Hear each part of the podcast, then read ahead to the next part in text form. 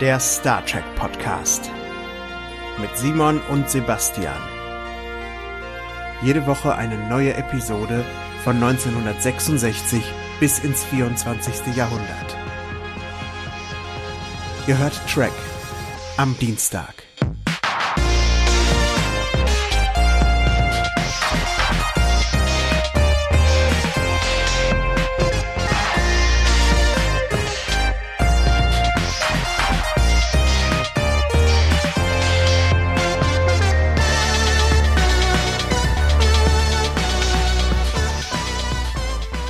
Vamos, vamos, liebe Mitreisende und herzlich willkommen an Bord der 322.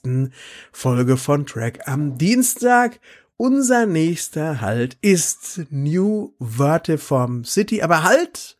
Ich habe gerade noch vom Stellwerk die Nachricht bekommen, wir fahren noch einen kleinen Umweg über Nürnberg, um den Simon einzusammeln. Und da ist er auch schon. Simon, hast du ein Ticket? Use excuse me. Gotta catch a train. Hallo Sebastian, ich habe ein Ticket dabei. Natürlich habe ich ein Ticket dabei. Ich bin doch nicht blöd. Ich möchte doch nicht, dass du mich hier aus dem Zug wirfst. Ja, das, äh, das kann nicht sein. Ich muss mit dir kommen nach New Trackis, Track, Trackistan. Da da müssen wir jetzt hinfahren, wir beiden. Ja, schön dich zu sehen. Schön hier zu sein und ein herzliches Hallo an alle euch da draußen. Schön, dass ihr auch da seid. Ja, schön. Und auch wunderschön, dass ich nicht jetzt spielen muss, schmeiß den Simon aus dem Zug. Ist ja auch eine äh, berühmte äh, Komödie aus den 80ern. Oder schmeiß, ja. heißt, die, heißt die Schmeiß den Simon? Ja. ja? Echt? Habe ich Kevin noch nie gesehen. Nein. Sowas gucke ich nicht, wo man, wenn man mich vom Zug schmeißen will. Das ist ja Unverfrorenheit, das ist ja unsympathisch da. Das ist ja doch, Frechheit. Doch, doch, doch ja. das ist mit, äh, der Film ist mit Danny DeVito und äh, Billy Crystal, Kate Mulgrew und mit dir, Simon. Ich spiele auch mit, ja, habe ich schon du vergessen. Mit, ja. Das ist damals, ich war damals, äh, kann mich nicht mehr erinnern. Wir haben damals so hart gefeiert. Das war alles, ist alles weg, die Erinnerung. Ich und der Danny immer. Du und der Danny, aber bevor wir größeren Senf erzählen, Simon, wie sieht's aus? Was macht die Kunst? Wie ist die Lage? Was hast du getrieben? Wie stehen die Aktien? Die Aktien weiß ich nicht, muss ich mal gucken. Äh, oh, immer, immer noch nicht so viele. nee, äh, es ist alles gut. Also mir geht's, mir geht's prima. Es ist so mitten in der Woche, wo wir das aufnehmen. Hier ist es eine kurze Woche auch, weil, weil Montag war ja Feiertag. Und äh, mir geht's eigentlich, ich bin eigentlich ganz entspannt. Wetter ist schön, kann man schon aushalten. Habe auch nichts Besonderes erlebt. Also mir sitzt immer noch die die Fettcon ein bisschen in den Knochen. Das sage ich aber positiv. Ne, für euch ist das alles schon kalter Kaffee. Für uns war das ja erst am Wochenende. Aber äh, so langsam erhole ich mich wieder und könnte jetzt direkt am Wochenende wieder zur FedCon fahren, wenn es eine gäbe. Ich gebe die Frage zurück, Sebastian. Was macht denn, was, was läuft bei dir so? Was hast du erlebt? Also erstmal muss ich noch mal kurz rückfragen. Bist du heiser oder ist das Mikrofon komisch eingestellt? Du klingst ein bisschen, deine Stimme klingt etwas angeschlagen.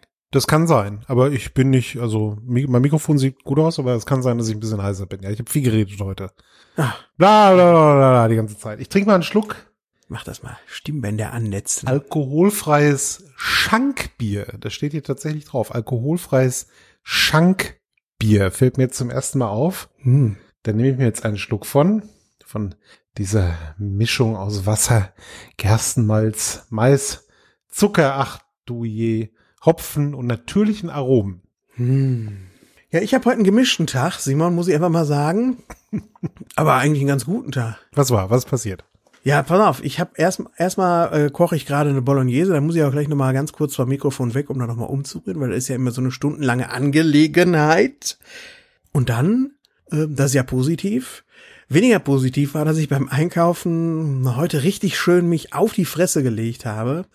Ja, da bin ich über den Rathausplatz gegangen, wo auch Markt war heute, sagt, wie man hier so schön sagt, Markt. Und da stehen ja auch so ja, so Bäume zwischendurch mal und dann geht dann mal ganz kurz, wo der Baum ist, geht dann mal der, weiß ich nicht, der Bodenbelag weg und es geht so ein bisschen runter, damit da auch der gute Mutterboden ist für den Baum. Und das habe ich nicht gesehen. Und ich bin dann mit dem rechten Fuß reingestiegen, habe mich auf die Fresse gelegt, aufs Schienbein, Einkäufe gerettet, Hose kaputt. Ja. Ach herrje. Und dann gab es dann auch so eine Situation, ich habe dir das ja im Vorgespräch schon erzählt, dann gab es ja, auch ja. so eine Situation. Deswegen lache ich auch so, ne? Also wenn jetzt ernsthaft was passiert wäre, dann würde ich natürlich nicht so, so dümmlich lachen hier so. Danke, ja. ja, dann kam dieser Marktverkäufer, der zu diesem Stand gehörte, der da direkt angebracht war an dem Baum, kam dann da angelaufen, also der verkaufte eigentlich normalerweise Klamotten und war so ganz besorgt, alles gut, alles gut. Und ich so, ja, ja, ja, danke, danke. Tat nicht weh, weil halt die Hose hat alles abgefangen irgendwie. Und als ich dann wieder stand und es ging mir gut, war das erste, was er sagte, ja, die scheiß Kopfhörer sind schuld. Ja, weil. Und nein, ich hatte die hast nicht. du die falsch aufgesetzt oder was? Ja, so wie Jordi hatte ich die. So wie Jordi sein Visa hatte ich den Kopf Kopfhörerbügel nach vorne gerät. Natürlich sind die nicht schuld. Aber das musste er jetzt einfach mal äh, mir noch mitgeben. Wo ich dann Aha. dachte, nein, das, dass ich nicht das Loch gesehen habe, ist äh, schuld. Das Loch gibt ja auch kein akustisches Signal von sich, dass ich dann hören würde und dann einen größeren Bogen gehe. Es müsste immer so summen. Es müsste immer so das Loch so, wenn du, wenn du näher kommst. So. Ja, oder so. Loch, Loch, Loch, Loch. Das wäre auch gut. Ja, ja, ja. ja, aber trotzdem frage ich mich, wie das passieren konnte. Ich meine, du, du weißt ja, dass da so ein Baum ist. Also was, was war los? Warst du in Gedanken? Warst du Ich war so, ich neben dir? Ja gut, das liegt, ich kann ja ganz genau sagen, woran das liegt. Ich bin beim Einkaufen und beim durch die Stadt gehen so ein Effizienzbolzen. Ja, ich betrete so einen Platz und ich weiß entweder zu welchem Marktstand ich hin will oder über welchen äh, Zufluss, Zufahrtsstraße ich den Platz wieder verlassen möchte. Und dann bildet sich in meinem Kopf die Ideallinie, die ich entlang schreite, um möglichst wenig Strecke zu machen dabei, ja. Es gibt ja Leute, die laufen dann so schön einkaufen, so ein bisschen vielleicht sogar verträumt rum. Das gibt es bei mir nicht, wenn ich einkaufe. Ich bin dann wie so an so einer Schnur gezogen. Und meine Schnur sagte in diesem Moment, die Ideallinie geht da lang. Und dann bin ich da lang gelaufen, auch zügigen Schrittes, wie ich das so mache. Ja, dann habe ich da in dem Loch gestanden oder eben auch nicht mehr gestanden, ne? So geht das. Äh, hat der Mathematiker in dir, der hat, glaube ich, durchgeschlagen. Deswegen ist das wieder so passiert, ne? Interessant. Normalerweise sagt man ja so Träumer, wie ich's damit unter bin, wenn ich irgendwo bin, ja, weil ich mich ständig ablenken lasse von allem möglichen Kram. Mir müsste sowas passieren, aber nein, es passiert auch den Mathematikern. Das finde ich sehr beruhigend, Sebastian. Schon, ja. Aber ich freue mich sehr, dass dir nichts passiert ist, weil da kann ja, wissen wir ja, so kleine Unfälle, da können ja immer, kannst ja die Hüfte brechen und was weiß ich alles, was da passieren kann. Ich bin froh, dass dir nichts passiert ist, dass nur eine Hose dran glauben musste. Die kann man ersetzen. Das geht, das kriegen wir hin. Das kriegen wir hin und wir kriegen das nur hin mit eurer Unterstützung. Also, wenn ihr trackamdienstag.de mögt, wenn ihr das äh, gerne hört, was wir hier tun, wenn ihr denkt, Mensch, das hat einen Wert für mich, dann bitten wir euch ganz freundlich um einen Obolus, um eure Unterstützung. Das alles könnt ihr tun auf www.trackamdienstag.de slash unterstützen.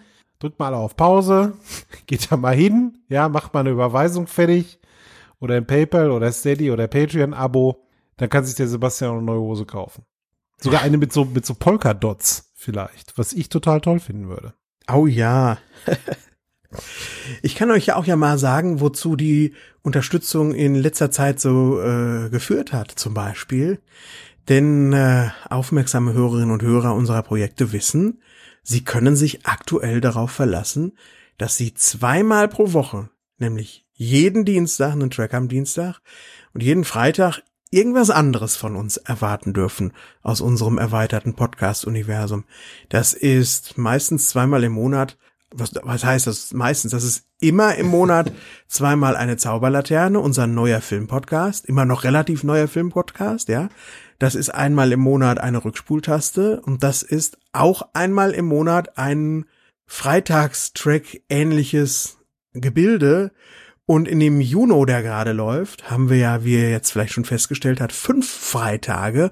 Und da lassen wir es uns dann auch nicht nehmen, zwei Freitagstrack ähnliche Gebilde zu machen. Denn da ist noch sonst ein Freitag frei, da ist noch sonst so eine Lücke.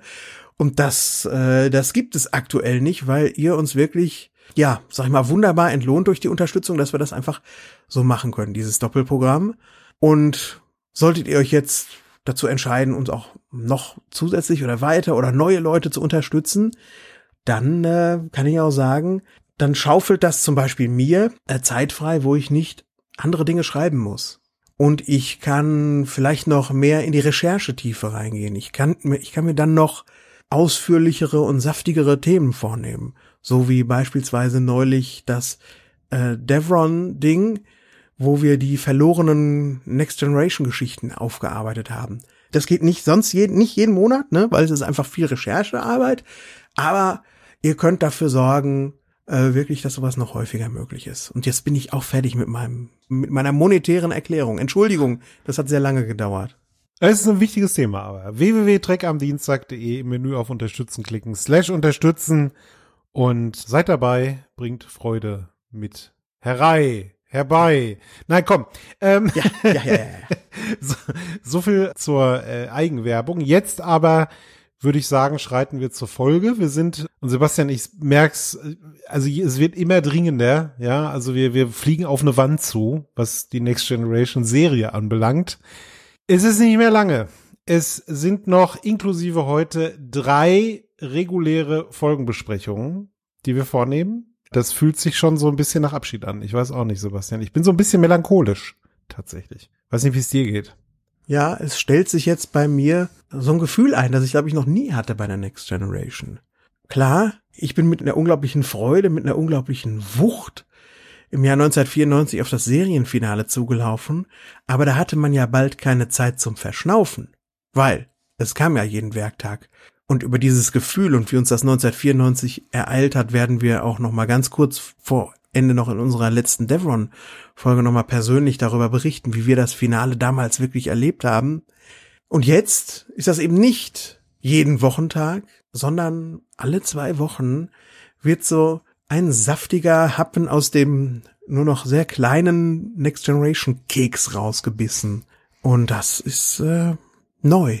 Und tatsächlich auch äh, mit einer Träne im Knopfloch. Da bin ich ganz bei dir. So sieht's aus. Ja, aber noch ist es ja nicht so weit. Noch haben wir ein bisschen und besprechen heute die Folge vom 9. Mai 1994 mit dem Titel Emergence. Am 22. Juli 94 lief sie dann auf Sat 1 unter dem Titel Neue Intelligenz. Neue Intelligenz. Emergence, Englisch für Entstehung. Da entsteht etwas, da kommt etwas auf, da tritt etwas auf. Ja, also auftauchen, auftreten, aufkommen, Entstehung. Neue Intelligenz ist wieder so ein bisschen, naja, nimmt ein bisschen auch was vorweg, finde ich, in der Folge. Hm. Und ist nicht ganz so, ja, verschlüsselt. Und ich mag das ja immer, wenn Titel verschlüsselt sind und man muss sich so Gedanken machen. In diesem Fall war es eben nicht so. Die Idee stammt von Brennan. Für mich ja, Entschuldigung. Für mich klingt ja neue Intelligenz so, als würde der Bild einen Volkshochschulkurs belegen. ja, in seiner Steinzeitfassung so. ja, ne? ja genau. auf jeden Fall. Äh, du, du, du hast mal wunderbaren, ich mach's nochmal einfach. Die Idee stammt von Brennen Braga, der kurz vorm Serienende noch einmal das Holodeck bringen wollte. Oder, wie der Brennan es nannte, die ultimative Hol die ultimative Holodeck-Episode. Was war das war denn? Schön, schön war der einfach. Da muss ich lernen. Sorry, dass ich rausgebracht habe. Okay. Die, die ultimative Holodeck-Episode. Ich wollte Dixon Hill vermischen. Leck mir am Arsch. Ich wollte Dixon Hill vermischen mit der Artus-Sage, dem Wilden Westen und unserem kontemporären New York. Klingt nach einer epischen, epischen Folge mit vielen Sets und vielen Statisten. Da geht's dann richtig zur Sache. Schauen wir mal ob das dann wirklich so ist, wie er es hier ankündigt. Braga war zu dem Zeitpunkt der Staffel allerdings schwer beschäftigt damit, das Serienfinale zu beschreiben, über das wir in wenigen Wochen sprechen, All Good Things. Und deswegen konnte er eben das Drehbuch nicht verfassen. Das äh, hat jemand anders gemacht. Das hat Jerry Taylor, die Chefin, dem Joe Menosky aufgetragen. Und es ist jetzt die erste Menosky-Braga-Kooperation, die erste Kooperation des Duo Pimpernelli, das bei Voyager zahlreiche äh, solcher Kooperationen machen wird und äh, die einzige hier aber in der Next Generation. Und ja, das fühlt sich auch wie ein Monosky Braga Joint an. Muss man mal einfach sagen, oder? Hier, hier geht's richtig zur Sache, ja. Minos Minoski Braga Joint, ja, das müsste so immer stehen vor der Episode, so. Ne? Ja. Ohne Credit nahm Marine Shankar noch eine Drehbuchpolitur vor um die übermäßig fantastischen Elemente etwas runterzudrehen. Apropos übermäßig fantastisch. Ich glaube ja, dass die Folge, wie wir sie hier lesen, auch eine Entwicklung oder Fortführung oder überhaupt mal aufgreifen ist eben einer dieser Ideen, die wir neulich hatten, euch vorgestellt haben, in der Devron-Folge mit den verlorenen Next Generation-Episoden. Wir erinnern uns, da gibt's eine Folge, da spielt Q verrückt. Da hat Q seinen Verstand verloren, was dazu führt, dass er unsere Charaktere in eine merkwürdige David Lynch-Welt wirft. Der Jean läuft in Uniform und mit einer Aktentasche durchs kontemporäre New York. Und Worf ist ein Taxifahrer da drin. Und die müssen dann merken, dass da irgendwas nicht stimmt. Und Q ist dann ein Obdachloser, der da sitzt und sagt, das ist alles falsch, das ist alles falsch. Und Q und all das, das kommt jetzt hier nicht vor, aber doch diese surrealen David Lynch Elemente, die haben sie hier, glaube ich, da rausgezogen, würde ich jetzt mal sagen. Ich kann es nicht beweisen, aber ich würde sagen es hört sich fast so an, ne? Und es schmeckt auch nach David Lynch. Also David Lynch hast du, äh, finde ich, ist ein ganz gutes Beispiel. Also gerade in dieser Stadtszene, wenn sie dann später kommt, aber auch generell, wie die anderen Figuren sich verhalten, das ist schon reichlich abgefahren, ja, und vielleicht liegt der Ursprung eben in dieser verlorenen Episode, ne? Dass man halt sich gedacht hat, okay, dann nehmen wir doch einfach mal diese Ideen und bauen die hier ein, weil wir wollen ja irgendwie was Verrücktes haben. Verrückt fand das Ganze auch Regisseur Cliff Bowl. Der hat nämlich das Drehbuch gelesen und dann gedacht, also der Menoski, ja, der hat Pilze gefressen. Cliff Bowl sagt, wir alle lasen es und dachten, Jesus, ja, Jesus steht in diesem Zitat, Jesus, dafür müssen wir 35 Tage lang drehen. Wir haben aber nur acht Tage. Und deswegen mussten wir von dieser Story viel verkleinern und eindampfen, um es verfilmbar zu machen. Ich hätte ja gerne die Version gesehen, die 35 Tage gedreht worden wäre. Ja, hätte man das dann doch so umgesetzt, wie es im äh, Skript stand, vielleicht wäre es dann noch abgepfiffener gewesen ne? und noch interessanter. So haben wir eine etwas heruntergetonte Version, wie der Amerikaner sagt, ja, und weiß noch nicht, ob der Folge das gut getan hat, aber das werde ich jetzt gemeinsam mit dir ergründen. Wir fangen an, Sebastian, auch schon wieder aber witzig, ja, wir fangen an mit Shakespeare. Natürlich auf der Enterprise. Wenn da mal ein Theaterstück gespielt wird, dann ist es ein Klassiker, dann ist es Shakespeare, der Sturm.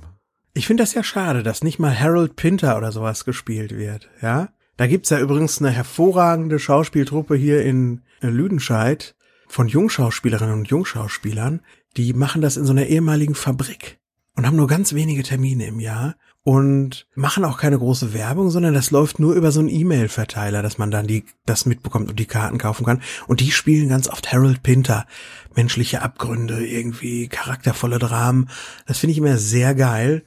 Und Shakespeare ist ja auch geil und okay, aber auf der Enterprise, sagst du ganz richtig, gibt es eben nur das. Und vielleicht sind die deswegen auch alle so auf der Enterprise. Oder? ja, das stimmt. Ja, womöglich schon. Ja, so sind die auch. Die sind, äh, wir hatten das in unserer Besprechung zu der Marquis, Teil 2 ja auch, haben wir uns ein bisschen darüber unterhalten. Ne? Die Spätrömer auf der Enterprise, ja, die total eingeschränkt sind in ihrer kulturellen Sicht. Vielleicht ist das auch ein großes Problem. Keine Ahnung.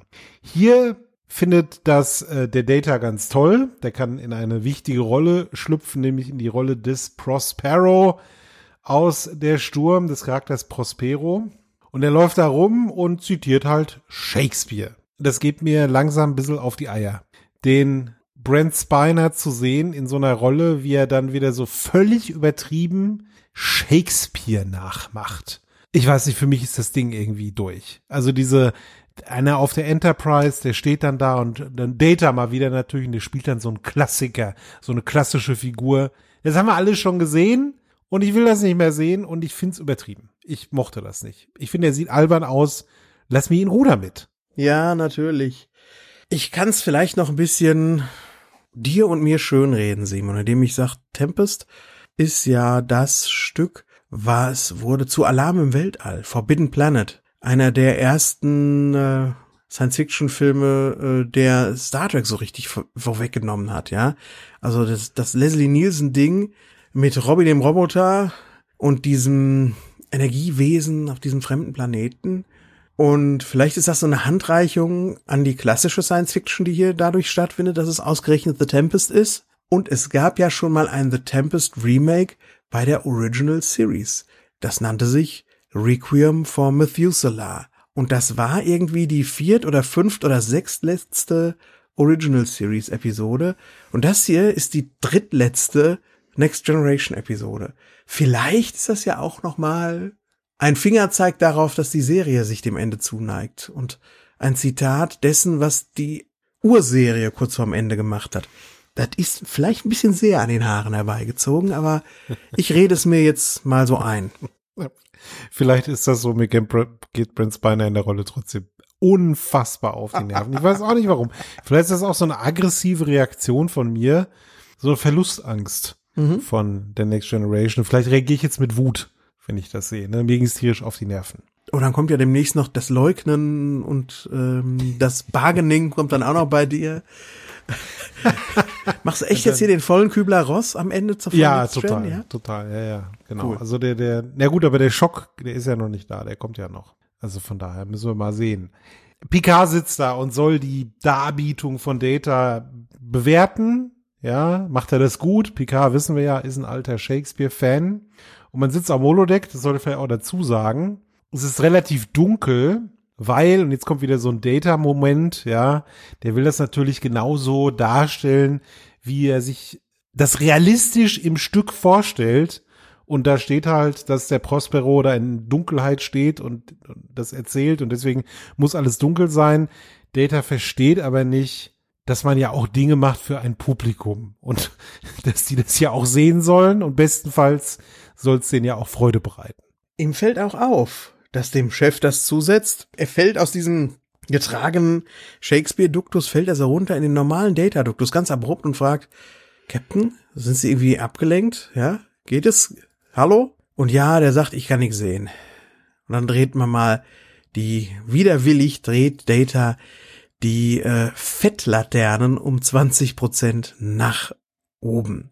Und hinterfragt dann aber mal den Charakter des Prospero, den er da spielt. Ja, also Picard muss jetzt erstmal erklären, warum der Prospero so war, wie er war. Das macht er dann auch, der Captain. Ne? Der sagt, na ja, man muss sich da in den Autoren Shakespeare hineinversetzen. Der war so, der lebte am Ende der Renaissance und zum Beginn der Moderne und hat das halt in dieser Figur verarbeitet. Denn das Stück endet damit, dass Prospero am Ende seine, seine Kunst, die er macht, gibt er dann auf. Und er sagt dann auch, und das ist auch wichtig für die Folge, Shakespeare mochte es, so verschiedene Motive und Dinge miteinander zu vermischen ein letzter kreativer Akt, bevor es vorbei ist. In der drittletzten Folge von der Next Generation. Also alles hier an dieser Folge schreit auch, wir wissen, dass es zu Ende geht mit uns hier im Fernsehen, ne? Ja. Jetzt wird aber, du hast gesagt, Gegensätze, ja, Vergangenheit, Zukunft, Hoffnung, Verzweiflung. Jetzt kommt noch ein weiterer Gegensatz, denn man sieht auf einmal so, hö, hö, macht der Jean, sind das Lichter, die da auf uns zukommen? Und das entpuppt sich ziemlich schnell als eine Lokomotive. Ja, die erscheint unerwarteterweise, denn in dem Shakespeare-Stück gab es keine Lokomotiven, auf der Insel des Prospero. Und die beiden können gerade noch so aus dem Weg springen. Also der Data kann den Picard gerade noch retten, sonst wären sie beide vom Zug erfasst worden. Und dann hätte sie sich aus Picard, denn, wie wir später auch erfahren, spielt das Holodeck verrückt in dem keine Sicherheitsbeschränkungen ähm, aktiviert sind. Der Captain verletzt sich auch bei dem Sturz, ja, zieht er sich so eine Schramme zu. Zug fährt weiter auf einem Gleisbett, das wir vorher auch nicht gesehen haben. Das ist dann plötzlich da. Und Vorspann. Wir sehen hier einige Male Außenaufnahmen von einem Zug bei Nacht.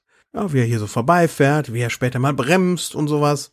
Da gab es später so ein bisschen Diskussion darüber, wenn die Leute an Bord des Zugs sind, dass man den Zug dann von außen sieht, weil das Holodeck ja eigentlich das gar nicht abbilden muss und deswegen wahrscheinlich auch gar nicht abbildet und dass dort etwas gezeigt wird, was gar nicht existiert. Und dann hat der Regisseur gesagt, ja, ist mir aber scheißegal in diesem Fall.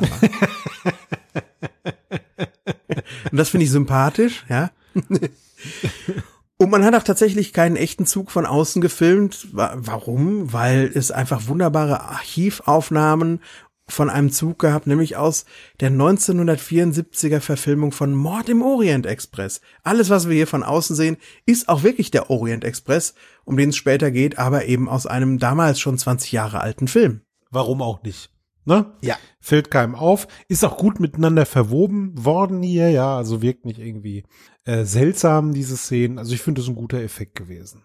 Ja, der Data schaut sich jetzt nach dem Vorspann erstmal an dieser Holodeck-Schalltafel, die quasi immer davor ist, vor dem Eingang, schaltet sich an, was da überhaupt los ist. Und tatsächlich ist es so, dass in diesem Prospero-Programm, in dem er gerade gespielt hat, dass da plötzlich ein anderes Programm aufgetaucht ist, nämlich eben ein Programm über den Orient Express. Und zwar von Dr. Crusher. Ja, das wird hier nochmal explizit gesagt. Eines von Beverlys Holodex-Programmen handelt um den Orient Express. Da wird sie auch später noch ein bisschen was ähm, davon erzählen, aber tatsächlich sind die Programme irgendwie miteinander vermischt worden. Die Dateizuordnungstabellen Ja. auf dem äh, auf der Festplatte von der Enterprise sind in eine Wicken. Der Chef sagt jetzt erstmal, er sollte mal die anderen Holodecks sicherheitshalber abschalten und guckt dir das Ganze mal an, was da los ist. Und dann geht er wieder und die Sache ist eigentlich erstmal ein bisschen gegessen. Und ich habe mir da so gedacht, Sebastian, wenn sowas passiert, ja, das ist ja ein ultra krasser Fehler, der im Notfall auch Leben kosten würde. Ja, stell mal vor, dass sowas passiert, müsste man dann nicht irgendwie sagen, also diese Holodecks müssen wir jetzt erstmal bundesweit abschalten? Ja, oder mindestens mal so Flatterband an den Eingang dran machen. Ja, aber an jedem Holodeck. Das ist ja eine, es kann ja einfach passieren. Ja, was, stell dir mal vor, du gehst schön ins Holodeck, willst, weiß ich nicht, angeln gehen oder sowas, ja, im Holodeck. Ja. Und dann kommt da so ein, so ein LKW an und macht dich platt. Ja, so, so, so komisch, ne? Hoffentlich passiert das nicht nochmal. Ja. Schade um Jordi. Er wollte eigentlich nur am Strand ein paar Fongili kochen und dann kam der Riesenkraken und hat ihn abgeholt, ja. Das ist schon schade irgendwie. Ja, nichts Guckst du gegen der Jordi. fliegende Holländer, weißt du, und dann so ein Krake und dann, oh. Hey, macht er dann und, Wait a minute, sagt er dann. Und dann oh no, ja. Dede! Wir gehen jetzt zur Bevy auf die Krankenstation und da fragt der Jean sie jetzt mal, ich wusste gar nicht, dass du dich für Züge interessierst. Hast du auch irgendwie so eine H0 bei dir im Quartier stehen? Von Märklin vielleicht gar? Was ich irgendwie putzig fand, ist, dass der Picard gleich anfängt zu mansplainen hier. Ja, er haut da so ein paar historische Details über den Orient Express raus. Und Beverly, hm, Jean-Luc, ja. Und sie erzählt, sie fährt mit, oder sie, sie macht dieses Programm ganz gerne, weil sie das einfach romantisch und mysteriös findet und da auch ähm, in diesem Programm interessante Figuren trifft. Ja, sie erwähnt hier Sigmund Freud und Gertrude Stein. Und stell dir vor, diese beiden Psychokoryphäen, die hatten dann zusammen Dinner noch, ne? Also das ist so faszinierend gewesen. Ich muss dich korrigieren, Gertrude Stein war eine Autorin, Ja, nicht zwingend eine ja. Psychokoryphäe. Aber ja, trotzdem interessant, was sie da wohl erzählt haben, ne? Da musste ich gleich irgendwie an Young Frank, äh, Young, äh, Young Einstein denken mit Yahoo Serious. so stelle ich mir das vor, so, so eine Version der Geschichte. Ja, und denk doch mal nach, Jean. Nimm doch auch mal ein Ticket. Fahr mal mit. Eine neue Runde. Einmal dabei sein, einmal frei sein. Die nächste Fahrt geht rückwärts. Steig doch auch mal in den Orient Express ein, mein lieber Captain. Wer weiß, wem du dann da begegnest. Ja, mache ich, sagt er. Erfolg geht er auf die Brücke und die eigentliche Aufgabe der Enterprise ist es, neue Plätze für Kolonien zu finden. Ja, vielleicht gibt es sogar einen Zusammenhang zu unlängst geschehenen Ereignissen. Und plötzlich macht's und das Schiff geht von selbst in den Warp-Antrieb. Die Steuerung funktioniert nicht, die Konsole äh, reagiert nicht auf die Befehle. Maschinendeck, was ist da denn los? Jordi, was machst du denn da? Was ist denn da los, Jordi? Johnny sagt, tja, hier ist alles kaputt gerade. Ich kann nichts steuern. Ich wurde vom Computer ausgesperrt und auch die ganzen Overrides funktionieren hier nicht. Ich kann jetzt hier aber den Hauptstecker ziehen, dann können wir nur eine Woche lang keinen Warp fliegen. Ja, mach das. Wer weiß, was sonst passiert. Aber bevor der Jordi das machen kann, verlässt die Enterprise selbsttätig Warp. Ist alles wieder normal, wie vorher. No thanks to Jordi, denn äh, er hat da nichts gemacht. Und das muss natürlich erstmal untersucht werden. Und man findet heraus, dass es eine Theta-Flussverzerrung in der Enterprise gab. An der Enterprise, auf der Enterprise. Und das ist nicht gut. So eine Theta-Flussverzerrung, wenn die stattfindet, dann kann der Warp gerne in den Arsch gehen. So. Aber diese Theta-Flussverzerrung ist nicht dafür verantwortlich, dass die Enterprise in den Warp gegangen ist. Nein, diese Tatsache hat die Enterprise vor der sicheren Zerstörung gerettet. Wären sie nicht in den Warp gegangen, hätte diese Theta-Flussverzerrung, nach der man normalerweise nicht scannt, weil die, weiß ich nicht, so selten ist oder die Scanner nicht darauf ausgerichtet sind, die hätte bedeutet, dass die Reise an dieser Stelle zu Ende gewesen wäre. Und Sebastian in irgendeinem so Paralleluniversum, ja. Ist die Enterprise hier geplatzt. Serie ja. zu Ende. 1,7 Sekunden, ja, hätte es noch gedauert, dann wäre alles kaputt gewesen auf der Enterprise. Und Simon, das ist jetzt eine persönliche Lingeligkeit, die ich auch nicht in die Wertung einfließen lasse, aber ich hasse sowas. Ich hasse sowas auch im lustigen Taschenbuch, wenn wir erzählt bekommen, es passiert irgendetwas, was alles kaputt machen würde, aber nur weil wir uns zufälligerweise in der Geschichte der Woche befinden, wo besondere Rahmenbedingungen gelten, wofür niemand was kann, deswegen sind wir nicht umgekommen. Ich kann das nicht leiden. Irgendwie. Weil es heißt ja, äh, dass in jeder der anderen 176 Abenteuer von der Enterprise D, ja, wäre es genau zu einer Katastrophe gekommen. Und solche Zufälle kann ich nicht ausstehen. Ich weiß auch nicht, warum ich das, warum das so ist. Aber das habe ich schon immer nicht gemocht. Das ist ein bisschen so wie der Moment, wo in Monkey Island 2 die Festung explodiert von LeChuck mit dem Guybrush drin und statt dass er tot ist, wird er zu einer anderen Insel geschleudert an den Strand. Das ist nicht nur unlogisch, das ist einfach nur Hanebüchen. Aber gut, das ist zum Glück so ein ganz kleiner Moment nur, der uns irgendwas erzählen will und dann ist das auch schon wieder vorbei und dann kann ich weitergehen. Dafür, dass das du so ein kleiner Moment war, hast du jetzt aber ganz schön vom Leder gezogen, muss ich sagen. Ja, ja, ja schon. Also ja. das scheint dich ja wirklich mitzunehmen. Es fasst mich an, ja. Ich denke mir, wenn eine Täterflussverzerrung auftreten kann, wenn das eine Möglichkeit ist, dass das Schiff in die Luft fliegt, warum scannt man nicht danach? Immer. Hm. Weil anscheinend können die Sensoren das ja ne, detektieren. Ja, natürlich, sonst hätten sie es ja gar nicht gefunden. Also, das finde ich halt so ein bisschen seltsam. Na gut, man brauchte halt irgendeinen Grund, damit die Enterprise sich selbstständig machen konnte. Und das war jetzt eben diese Täterflussverzerrung. Aber seltsam, ne? Also, dass die Enterprise sich quasi selbst gerettet hat. Irgendwas ist da doch seltsam. War es Zufall? Ja. War es so eine Art positive Sabotage? Wir wissen es nicht. Ja, was ist das Gegenteil von Sabotage, Sebastian? Mm, Sabotage. Sabotage. Ach so, Sabotage. Sabotage ist das, ist das eine und Sabotage ist das andere. You, you say sabotage and I, I say sabotage. Wir kriegen auch erzählt, es gibt keine Verbindung zwischen den ja, Warp-Engines ne? und den Sensoren. Also das geht normalerweise gar nicht. Die kommunizieren nicht miteinander. Und dann ist es ja noch scheiße eigentlich, Simon. Denn wenn du dann eine Theta äh, entdeckst, eine Theta-Flussverzerrung irgendwie, äh, genau, detektierst und dann steht das auf irgendeiner Wissenschaftsstation da hinten, wo dann der Data steht und dann muss einer sagen, Achtung, eine Theta-Flussverzerrung. Ja. Ähm, dann sagt, da muss der Captain noch sagen, na gut, dann Warp 7. Und dann gibt vorne äh, der Wesley das ein und dann fliegt man weg. So, aber wir haben gerade erzählt, du hast dafür exakt 1,7 Sekunden Zeit. Das ist dann auch ein bisschen scheiße. Wäre es also von daher nicht eine gute Idee, nicht nur nach den Dingern zu scannen, sondern auch eine solche Verbindung herzustellen. Ich meine, wir sind im 24. Jahrhundert und der Computer wird das ja wohl können. Das wird uns jetzt hier als das neunte Weltwunder verkauft, dass der Computer sich da so verbindet. Aber also mein Computer kann auch Dinge miteinander verbinden, wenn ich das drauf anlegen. schreibe ich ein Programm, wenn ich jetzt ein ITler wäre. I rest my case. Es macht einfach nicht so viel Logik, was, was wir hier sehen. Aber jetzt dürfen Jordi und Data noch mal so richtig nach alter Väter Sitte durch die Jeffreys Tuben klettern, ja. Und da wird jetzt rumspekuliert, ne? Also wird, wie gesagt, wird da noch mal gesagt, hier, es gibt eigentlich keine direkte Verbindung. Was ist da los?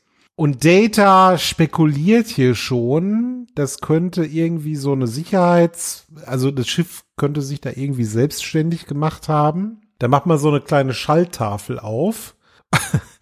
Und das ist übrigens die Verbindungstafel, Sebastian. Ja, die Verbindungstafel zum Warpkern, die ist genau da in dieser Jeffreys Tube hinter dieser kleinen Verkleidung. Äh, das macht man auf und dann sieht man was ganz Interessantes da drin. Das ist jetzt wie in Maniac Mansion unterm Dachboden, wo eigentlich die Drähte durchgeschnitten sind, aber jetzt wurden die miteinander verbunden. Und zwar wurden die verbunden von etwas, tja, wie beschreibt man das, Simon? Das ist, glaube ich, ein lebendig gewordener 90er Jahre Strohhalm, oder? Das erinnert mich an so, wenn du so Physik äh, oder Chemie Zusammenhänge erklären willst, ja, dann hast du ja so Modelle. Die kannst du dann so, so Steckmodelle, weißt du, was ich meine? Wo mhm. man so Moleküle aneinander steckt und sowas. Ja, an, ja. An sowas erinnert mich das. So ein, Orbitale. Genau. Sowas, so sieht das irgendwie aus. Verschiedene ja. farbige, strohhalmartige Verbindungen, die mit so Kugelgelenken so um die Ecke gehen und was weiß ich alles. Und das sieht aus, ja, so Fischerpreis auch. Musste ich dran denken. So Fischerpreis Fischerpreis. Fischerpreis. Ja. Fischerpreis ist, glaube ich, von der Simba Dicky Group kommt Fischerpreis. ja, okay. Muss ich mal kurz gucken. I'll take your word for it. Ob das die äh. Simba Dicky Group ist. Das ist jedes Mal, wenn ich ähm, von der Autobahn aus, hier aus Ecke Lünscher nach Hause fahre, dann fahre ich an der Simba Dicky Group vorbei und die machen Spielzeug, aber ich weiß nicht, ob sie Fisher Price machen. Egal, die Simba Dicky Group, das muss ich jedes Mal so sagen, wenn ich da dran vorbeifahre. Ja? Die stellt bestimmt solche Sachen her. Sehr schön, ja. Das war jetzt viel zu lang und. Das hat ja auch so eine bestechende Schönheit, dieses Ding. Das ist auch sehr symmetrisch aufgebaut, dass man vielleicht sogar denken muss, das ist so eine Mischung aus Fraktal und Blütenblätter und so. Die Natur hat dafür gesorgt, dass da was Schönes und Symmetrisches entsteht und dass Simon sich eine Karte von Eternia hinter die Brille stecken kann. Du sagst es ja. Jetzt will der Jordi dass sich das mal genauer angucken. Ja. Der will da ran. Mit seinem magischen Schraubenzieher. Stellt aber fest, äh, dass er gar nicht rankommt, weil da ist ein Kraftfeld vor. Das Schiff hat an dieser Stelle ein Kraftfeld dran gemacht, sodass uns Schorsch hier an dieser Stelle nicht weiterkommt. Hm. Und jetzt steht er im Maschinenraum und macht mit der Hand so kreisförmige Bewegungen über einem Schema der Enterprise und sagt, überall sind diese Dinger, haben wir überall gefunden und die sind sogar miteinander verbunden, diese Simba Dicky Group Apparellos. So. Richtig. Ja, wie kann das ja eigentlich sein? Wo kommt denn das Zeug überhaupt her? Ja, wir sind ja neulich durch diesen magnaskopischen Sturm geflogen und vielleicht hat sich die Enterprise da was eingefangen. Ja, hat keine FFP2-Maske getragen, durch den Sturm da geflogen und zack.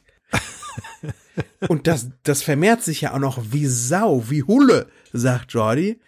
Und es wird, äh, prognostiziert Data jetzt auch schon, wenn das so weitergeht, immer schwieriger werden, das Schiff unter Kontrolle zu halten. Und das Interessante ist, dass diese ja Knotenverbindungen alle nach Rom zeigen. Und Rom ist in dem Fall Holodeck 3. Also das Holodeck, das vorhin schon rumgesponnen hat. Und vielleicht kann man ja mal das Holodeck sich anschauen, weil da, da läuft das zusammen. An irgendeinem Sicherungskasten, da ist so ein Ding und da laufen, laufen diese ganzen Sachen zusammen. Okayse, sagt der Riker. Und man marschiert dann dahin. Also Data, Riker und Worf sind es. Und das Holodeck ist aktiviert. Es gibt verschiedene Programme, die gleichzeitig laufen. Also nicht nur zwei, wie gerade eben, sondern ganz verschiedene. Ich glaube sieben Stück, sagt Data später. Man kann das auch nicht ausschalten, weil das Holodeck kannst du nie ausschalten.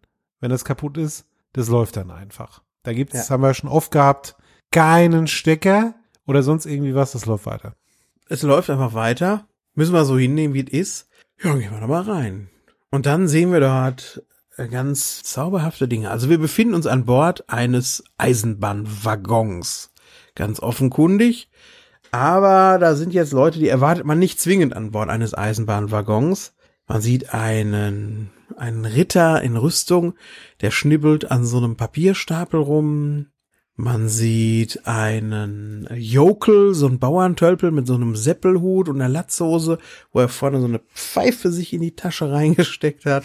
Und dann sehen wir doch noch Leute so aus den 1920er Jahren, die an einem Putzelarbeiten. Und Simon, dann geht die Tür auf und es gibt einen dramatischen Auftritt. Absolut, ja. Du hast die Edeldamen noch vergessen, die möchte ich unbedingt erwähnen. Genau, es gibt einen dramatischen Auftritt in diesen Salonwagen. Das ist ja quasi so ein Aufenthaltswagen. Und herein kommt, man sieht erst die Füße, so ein Revolvermann, ja, so ein Typ mit Sporen, wo es richtig klappert. Und jetzt fährt die Kamera nach oben und jetzt denkt man, der ballert gleich rum. Stattdessen aber hat der ein Puzzlestück in der Hand und es ist wirklich und wahrhaftig ein Puzzlestück. Und jetzt sehen wir auch, dass an diesem Tisch, wo die Edeldamen und der Jokel und so sitzen, dass man da gemeinschaftlich an einem Puzzle arbeitet. Es fehlen noch ein paar Teile und dieses Puzzle zeigt so ein Simba Dicky Group Gerätschaft. Ich glaube, ich habe verwechselt, Simba Dicky Group steht, glaube ich, so, so Kindertraktoren her und sowas. Aber ist egal, wir nennen das jetzt einfach Simba Dicky heißt es Group. einfach so, ja. Heißt es einfach so. Der legt dann dieses Puzzlestück da rein. Und das ist schon interessant. Also eine interessante Mischung an Figuren, die wir da sehen. Das ist dieses David Lyncheske, was wir anfangs schon erwähnt haben. Es erinnert aber auch total, auch von der Zeitperiode, an Datas Albtraumfolge zu Anfang der siebten Staffel, Phantasms mit Sigmund Freud und den Bergminenarbeitern, die ihn da zerlegen wollten. Gertrude Stein war auch dabei. Gertrude Stein war auch dabei. Es wirkt so, als wäre das so nochmal ein Wiederaufgreifen oder ein, vielleicht sogar auch eine Resterampe dieser anderen siebten Staffelfolge. Die kann man miteinander verwechseln, wenn man es drauf anlegt. Ja. Oder? Könnte man. Dann geht aber die Tür auf und hereinspaziert kommt der Schaffner. Der Schaffner wird gespielt von einem meiner liebsten Charakterdarsteller überhaupt. Es handelt sich hier um David Huddleston.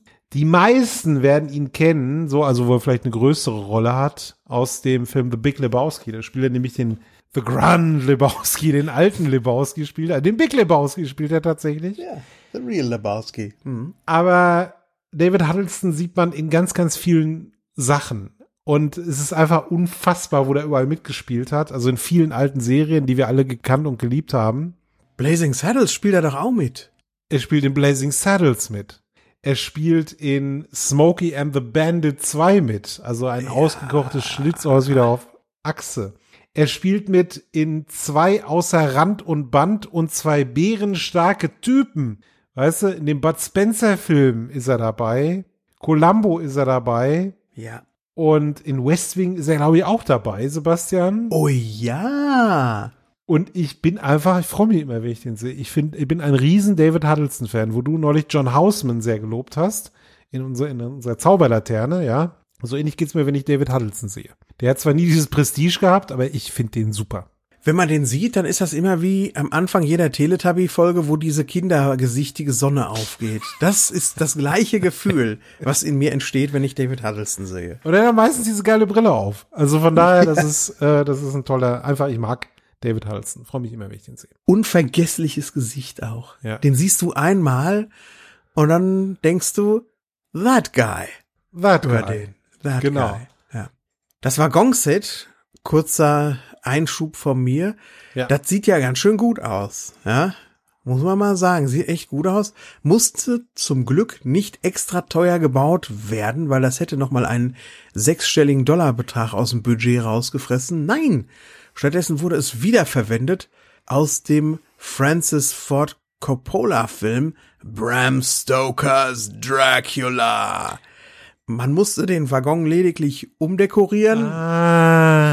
Ja, so ein bisschen anders gestalten, dass der nicht mehr aussieht wie zu Zeiten König Edwards der Siebten, sondern so ein bisschen mehr Jugendstil Roaring Twenties äh, da einbauen. Aber ansonsten hat man da relativ kostengünstig gearbeitet hier. Sieht tatsächlich ganz toll aus, finde ich. Also das, das Set, das Set finde ich gut. Ja, man erwartet jederzeit, dass David Huddleston jetzt sagt, Transsilvanien nächste. Aber äh, das, das, Schon, das, ja. das, das, macht er natürlich nicht. Ist auch ein ganz anderer Film, den ich da zitiert habe.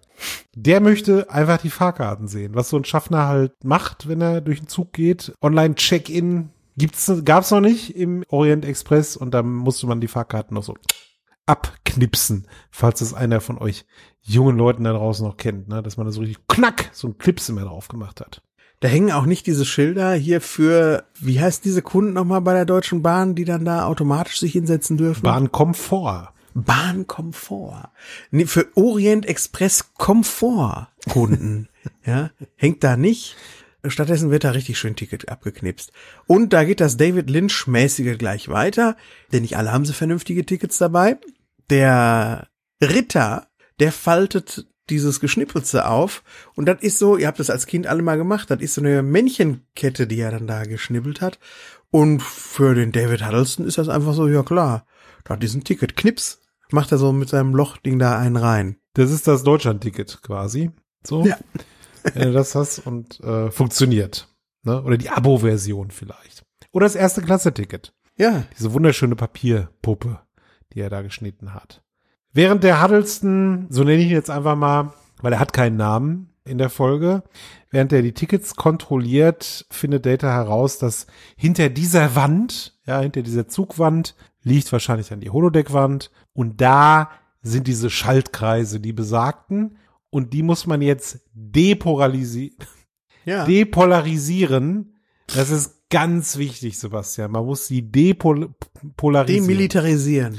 Entmilitari entpolarisieren, ent entolorisieren muss man die. Ja. Da sonst alles am Arsch. Ja, und äh, dann legt er auch mal gleich los. Aber während er dann so versucht, dann versucht das Programm sich so interessant zu wehren. Denn der D David Huddleston sagt dann auch, hier, zeig mal deine Tickets. Und dann versucht der Bill das noch so ein bisschen zu retten oder Zeit zu schinden, indem er die Schuld dem Worf in die Schuhe schiebt. Hab ich liegen lassen und darum Ding, sagt er. Und dann ist der David Huddleston drauf und dran, die rauszuschmeißen aus dem Zug. Wenn nicht Thomas Kopatsche jetzt intervenieren würde. Wer ist denn Thomas Kopatsche? Thomas Kopatsche, das ist so ein Typ, der spielt ungefähr 87 unterschiedliche Rollen in Star Trek. Ist auch schon ein paar Mal vorgekommen. Als Romulaner war er mindestens schon mal da.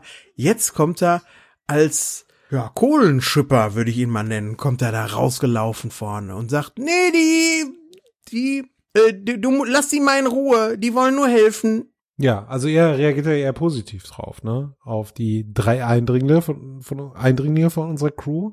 Bevor er aber irgendwie was ausrichten kann, wird er über einen Haufen geschossen. Und zwar nicht von dem Revolverhelden, sondern von so einer Art Gangster, von so einem Robert De Niro für Arme oder einem Tony Soprano für Arme, hat so einen Hut auf, spricht einen fetten New Yorker Akzent und ballert den einfach um. So ein kleiner, massiger Typ ist das. Jetzt haben wir ja dieses Holodeck-Programm, wo wir dann hinterher erfahren, das arbeitet auf ein Ziel hin. In all seiner zusammengewürfelten Metaphorik, ja? Das zieht eigentlich so an einem Strang, um auch so zu symbolisieren, was die Enterprise eigentlich will, was da los ist. Was, Simon, ist der Kohlenschipper für ein Typ, der Thomas Kopatsche? Der ist ja so eine, so eine Gegenbewegung da drin, so ein störendes Element. Was war das und was wollte der und warum ist der da? Ich habe das ein bisschen anders verstanden als du tatsächlich. Ich habe das Holodeck gesehen als so eine Art, ja, das wird ja später gesagt, eine Verarbeitungszentrum, ne, aus den verschiedenen sozusagen Schiffsgedanken Mhm. und Instinkten und Impulsen. Und dieser Mechaniker äh, symbolisiert für mich einen Ruf nach Hilfe. Also da kommen halt diese, diese Figuren jetzt, ne? Irgendwie weiß das Schiff nicht, was mit denen anzufangen. Und er re- repräsentiert so den Instinkt, ja, kommt rein, hilf mir. Ihr wollt was Gutes. Während der, äh, der Gangster, der ist so dieses Deterministische. Ja. Also der ist, der ist so derjenige, der sagt, wir müssen das jetzt einfach machen und können uns da nicht von abbringen lassen. Du meinst also, dass das Holodeck sich erstmal so alle Möglichkeiten prinzipiell offen hält Ja. und vielleicht sogar über die Holodeck-Charaktere mit sich selbst diskutiert, wie es weitergehen soll? Da sind, fliegen Gedanken durch die Luft. So habe Ja. ich das verstanden. Also so Gedanken und daraus werden Okay. dann Handlungen. Und deswegen symbolisiert er das, aber er wird ja umgeballert. So habe ich das, weiß ich, weiß nicht, ob das stimmt, aber das ist meine Interpretation. Und damit ist dieser Denkprozess, könnten wir vielleicht was anderes machen, erstmal vorbei. Ja. Das, davon hatte sich jetzt verabschiedet, das Holodeck, die Enterprise, wer auch immer. Der, der Ingenieur, der ist ja tot. Ja? Okay, gut. Ladies and Gentlemen, Thomas Carpaccio, eine kurze Szene.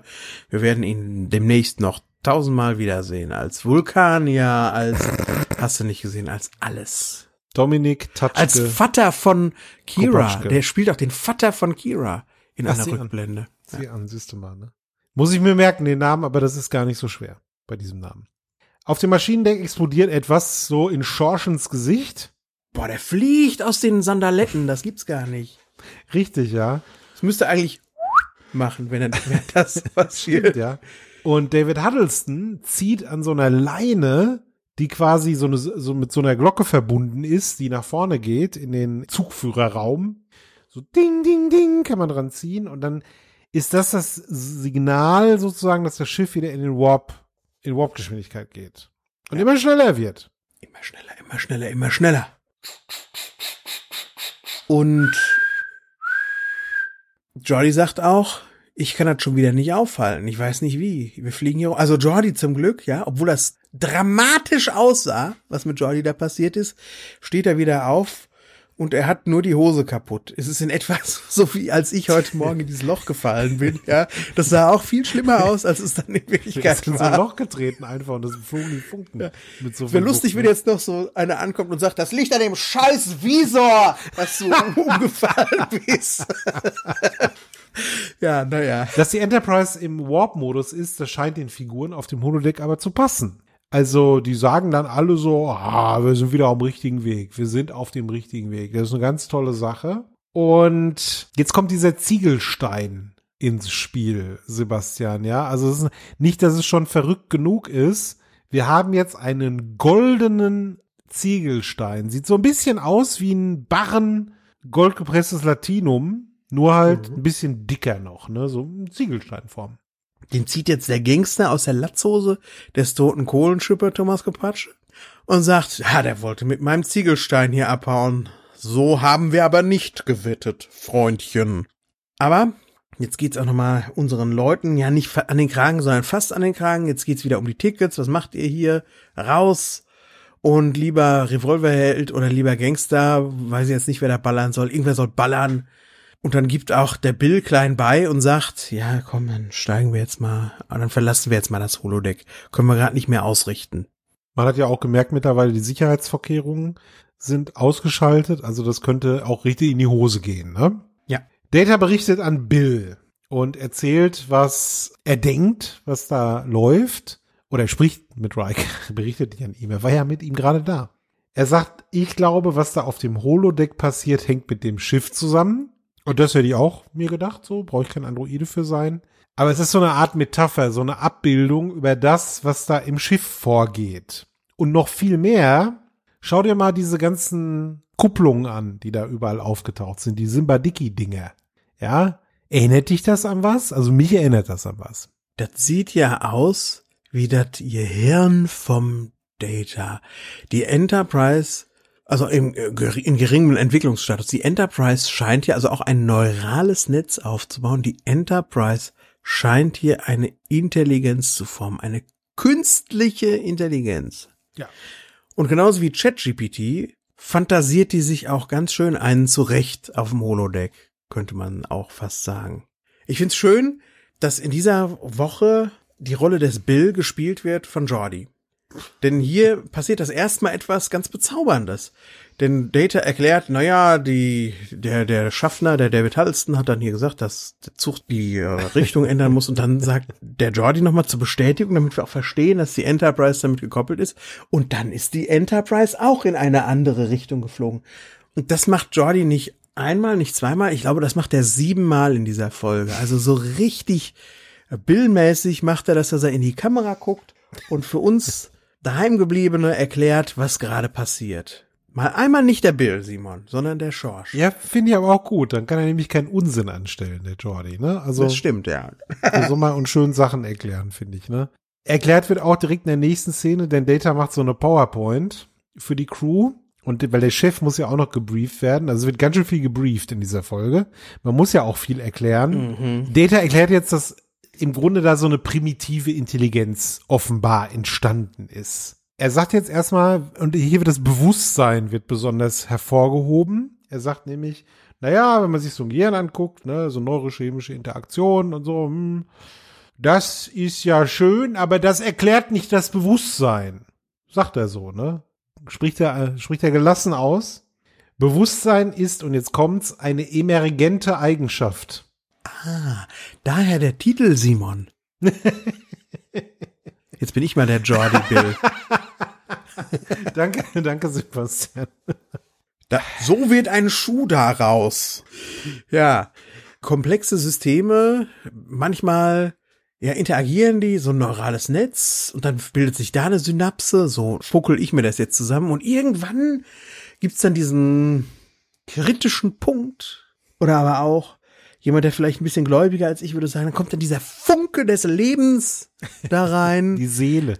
Die Seele kommt dann da rein und dann kann dieses System da über sich hinauswachsen. Und dann macht's flop oder vielleicht auch zusch Ja. und dann ist ein Bewusstsein da. Und dann ist es mehr als die Summe seiner So, Teile, genau. sagt der Bill Jordi jetzt nochmal in diesem Fall. Ich finde während der Herleitung auch schön, dass sie dann so beschreiben, na ja, die Enterprise ist wie ein bio biologisches Wesen. Sie spricht mit uns, sie hört uns, sie sieht uns und dann sagt Beverly, und das finde ich irgendwie schön. Sie reproduziert sogar. Schaut euch mal die Replikatoren an.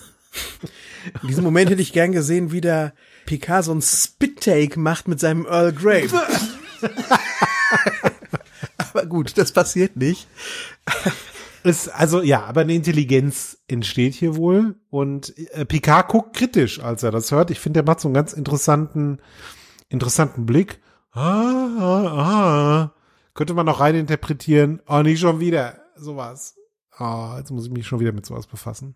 Er ist aber in dieser Folge wieder erstaunlich untätig, ne? Ja. Der muss ein bisschen Kräfte, genau wie in letzter Woche muss er ein bisschen, nee, gar nicht vorletzte Woche, muss er ein bisschen Kräfte tanken fürs Finale, ne? Ja, ich glaube auch. Der sagt, komm, das macht ihr jetzt mal irgendwie. Ich bin zwar ansprechbar, aber habe noch andere Dinge hier einfach zu tun. Die Frage ist, was will das Schiff? Also was will diese Intelligenz?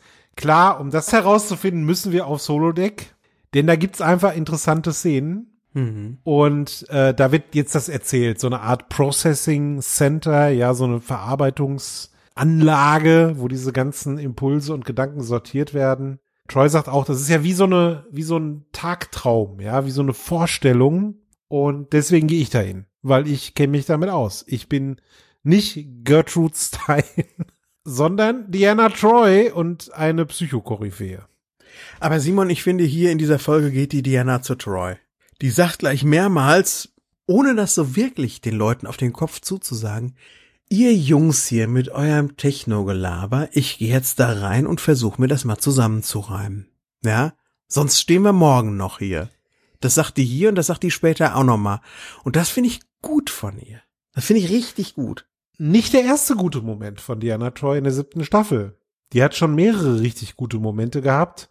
Hm. Und das ist auch so dieses Ding. Schade, dass sie das nicht schon vorher so mit ihr durchgezogen haben. Ne? Also die hat aus meiner Warte heraus lange gebraucht in Next Generation, um so zu sich zu finden. Und jetzt geht's langsam los und jetzt bald vorbei.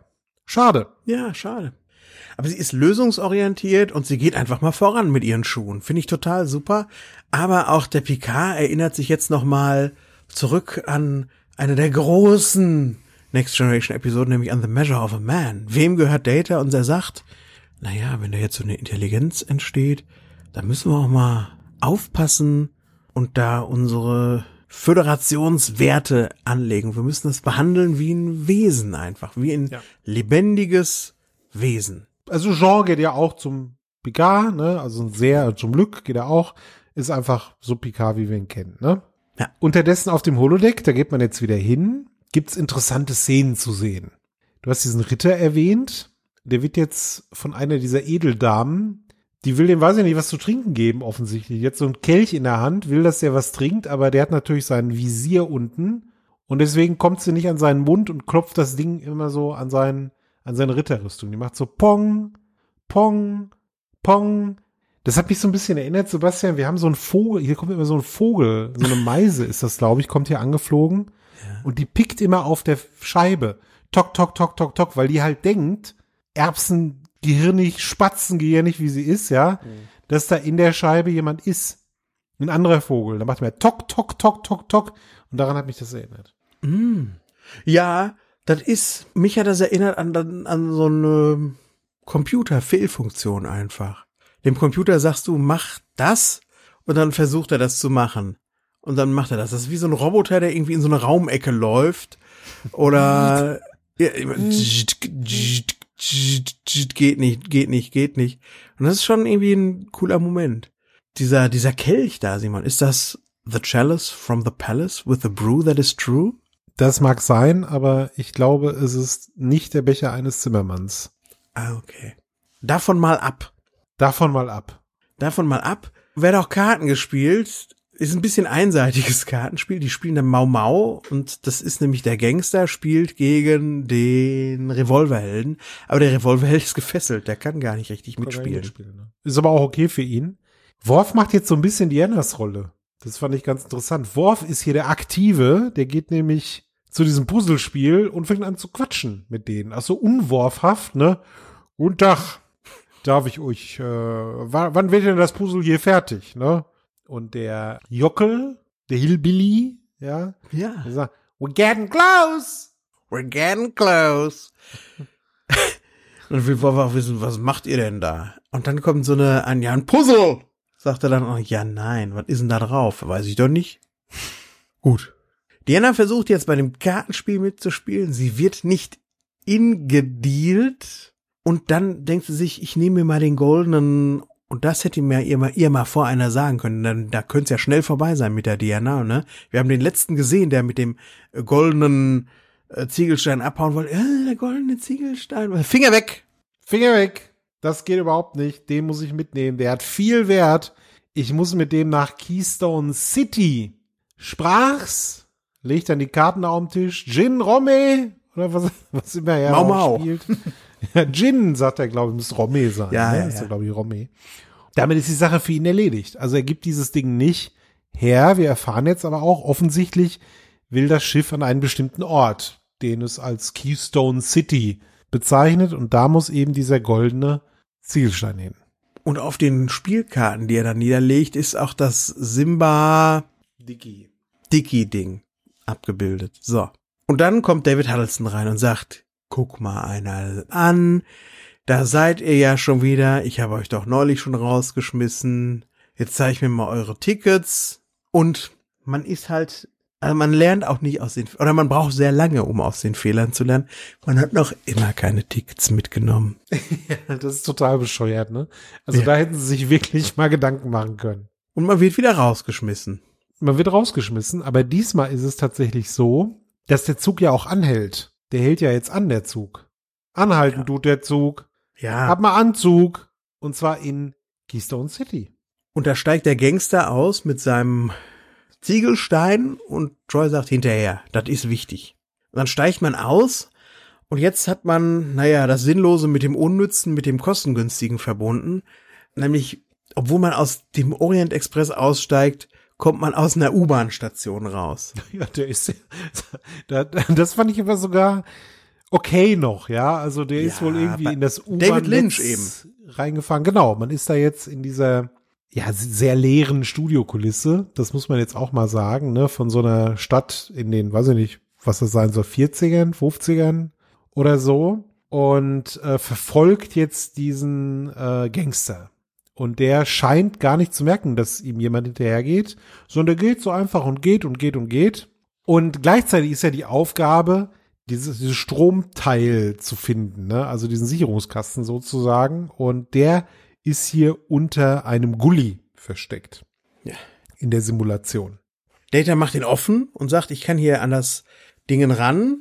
Und Simon, du hast gerade so gesagt, wir sind hier in einem Studioset. Sind wir gar nicht. Wir sind mal endlich wieder an eine frische Luft. Das sind wir ja länger nicht gewesen bei der Next Generation. Wir sind mal in der frischen Luft. Und diese U-Bahn-Station, die wir sehen, die sehen wir auch mehr als zweimal in Star Trek. Sie wird uns in den nächsten zwei Jahren öfters begegnen.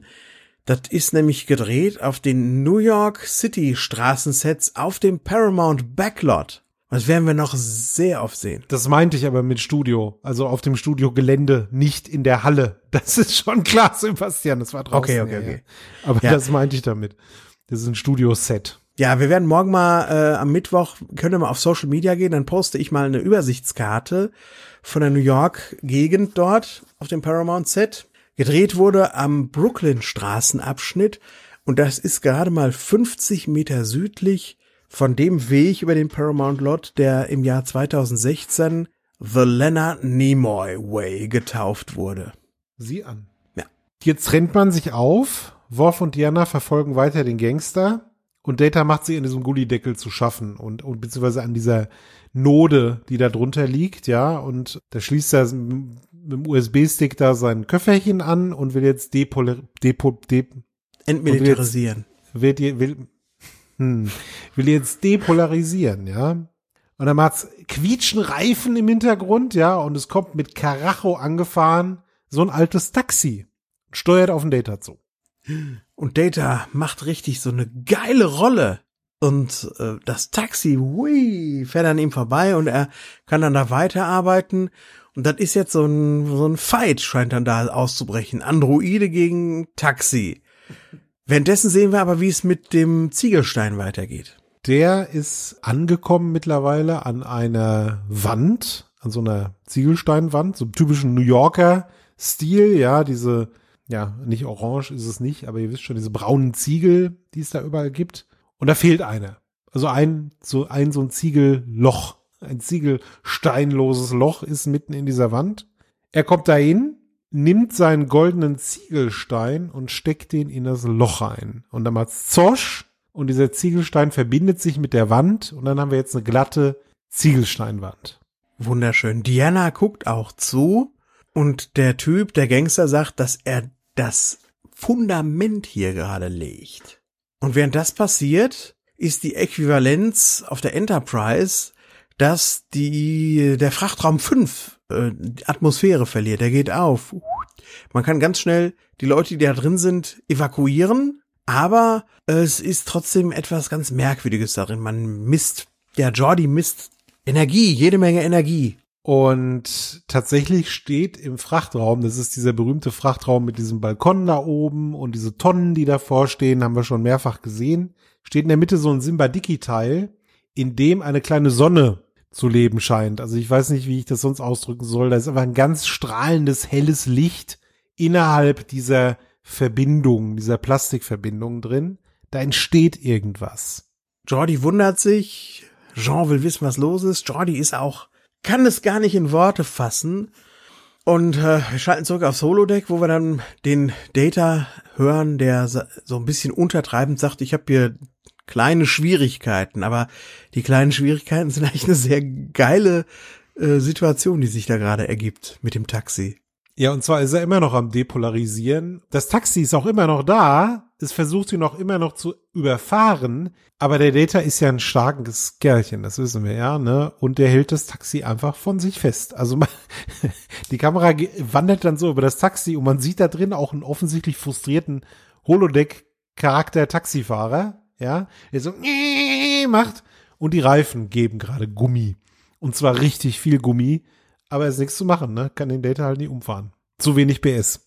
Tolle Szene einfach irgendwie. Tolle ja, Szene. Ist, ja, sie, sie müsste eigentlich scheitern, tut's aber nicht irgendwie. Also, die ist halt so platt, aber ist trotzdem lustig. Funktioniert.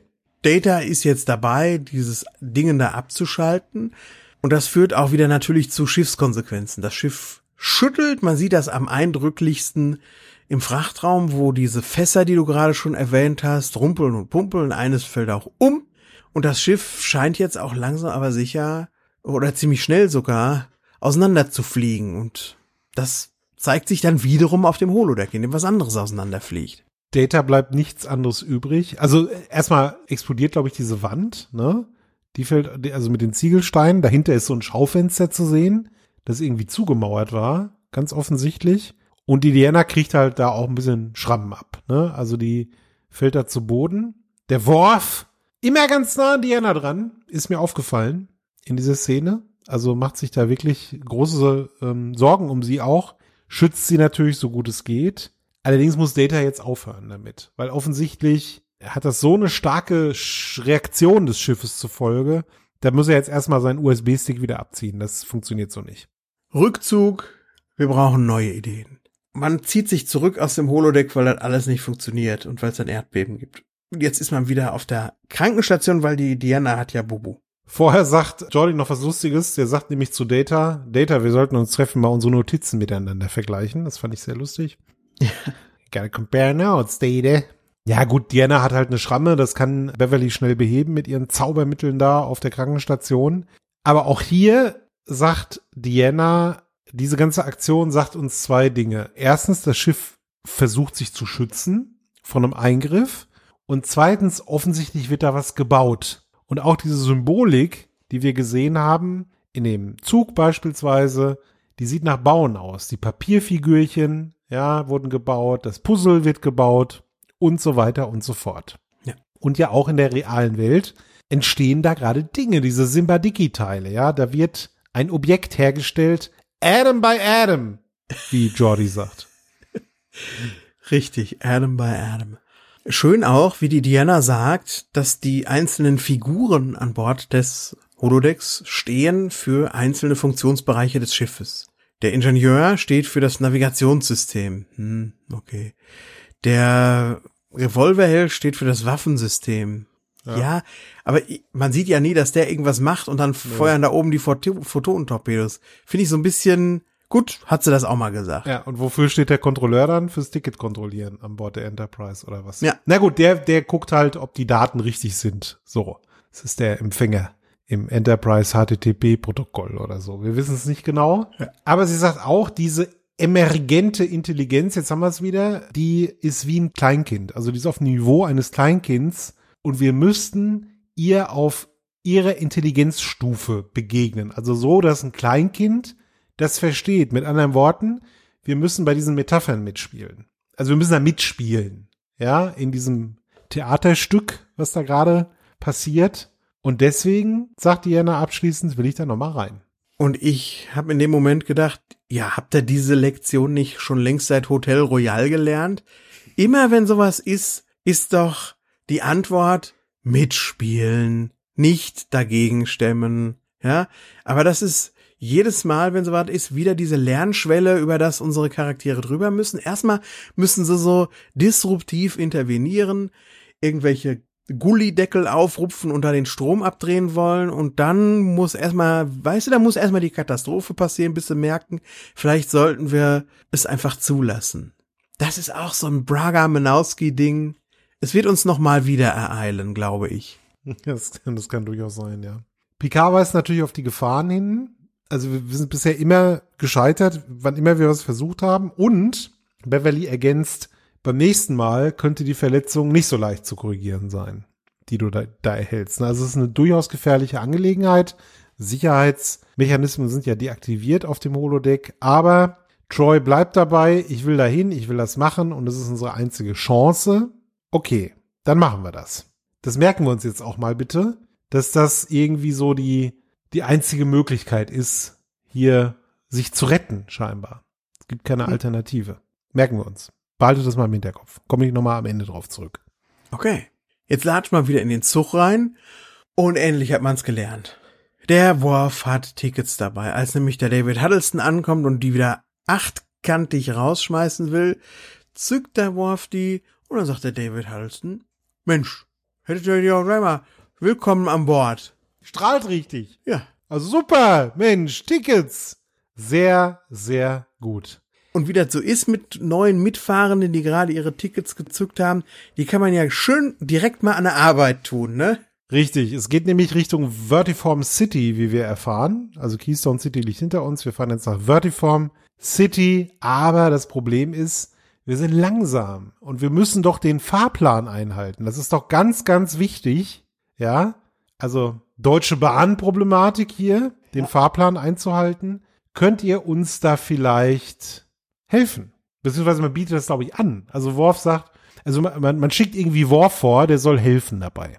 Er braucht nämlich ein paar kräftige Arme, braucht der David Huddleston, um Kohlen zu schippen. Ja, und das ist ja natürlich ganz klar, dass das der Worf macht. Richtig, ja. ja. Währenddessen horcht die Diana mal den Hillbilly aus. Sag mal, wie ist denn das in Vertiform City? Und der hat eine geile Antwort darauf. Es ist toll in Vertiform City. Da gibt es ein Restaurant.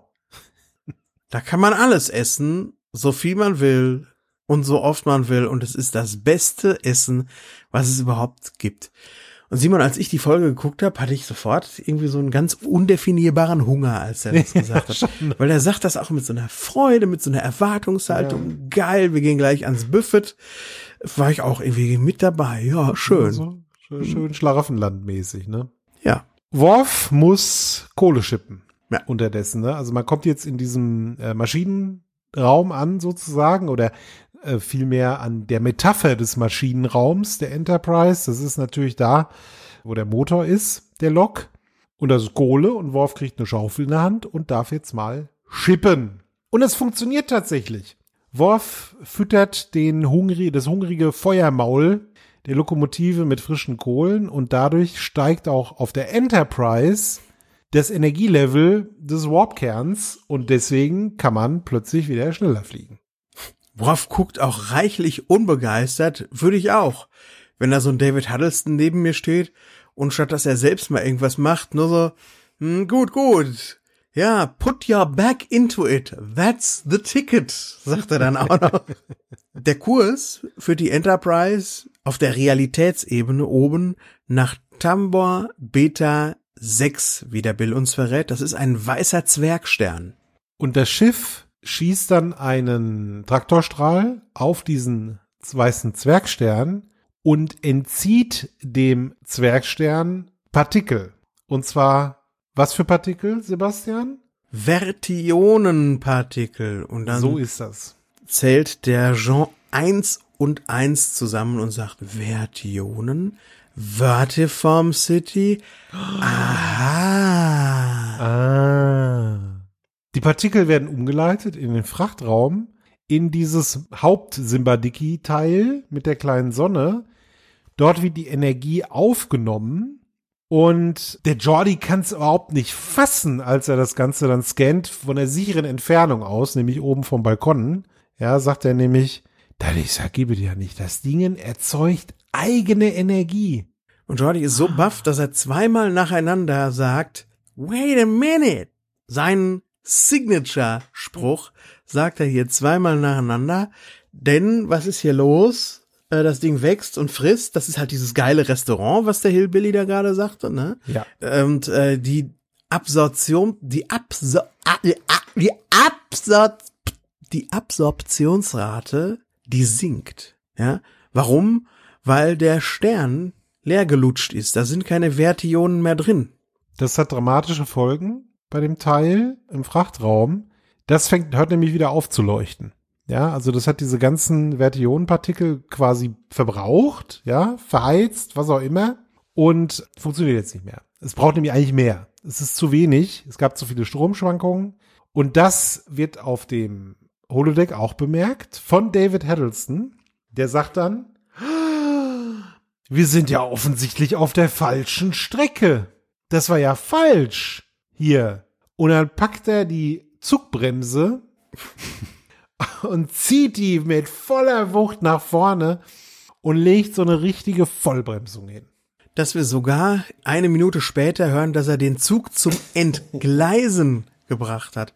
Also, dem müssten sie eigentlich den Lokführerschein mal entziehen. Weißt du, dann merkt er, wir sind hier falsch und dann ist seine Konsequenz daraus, Zug entgleisen.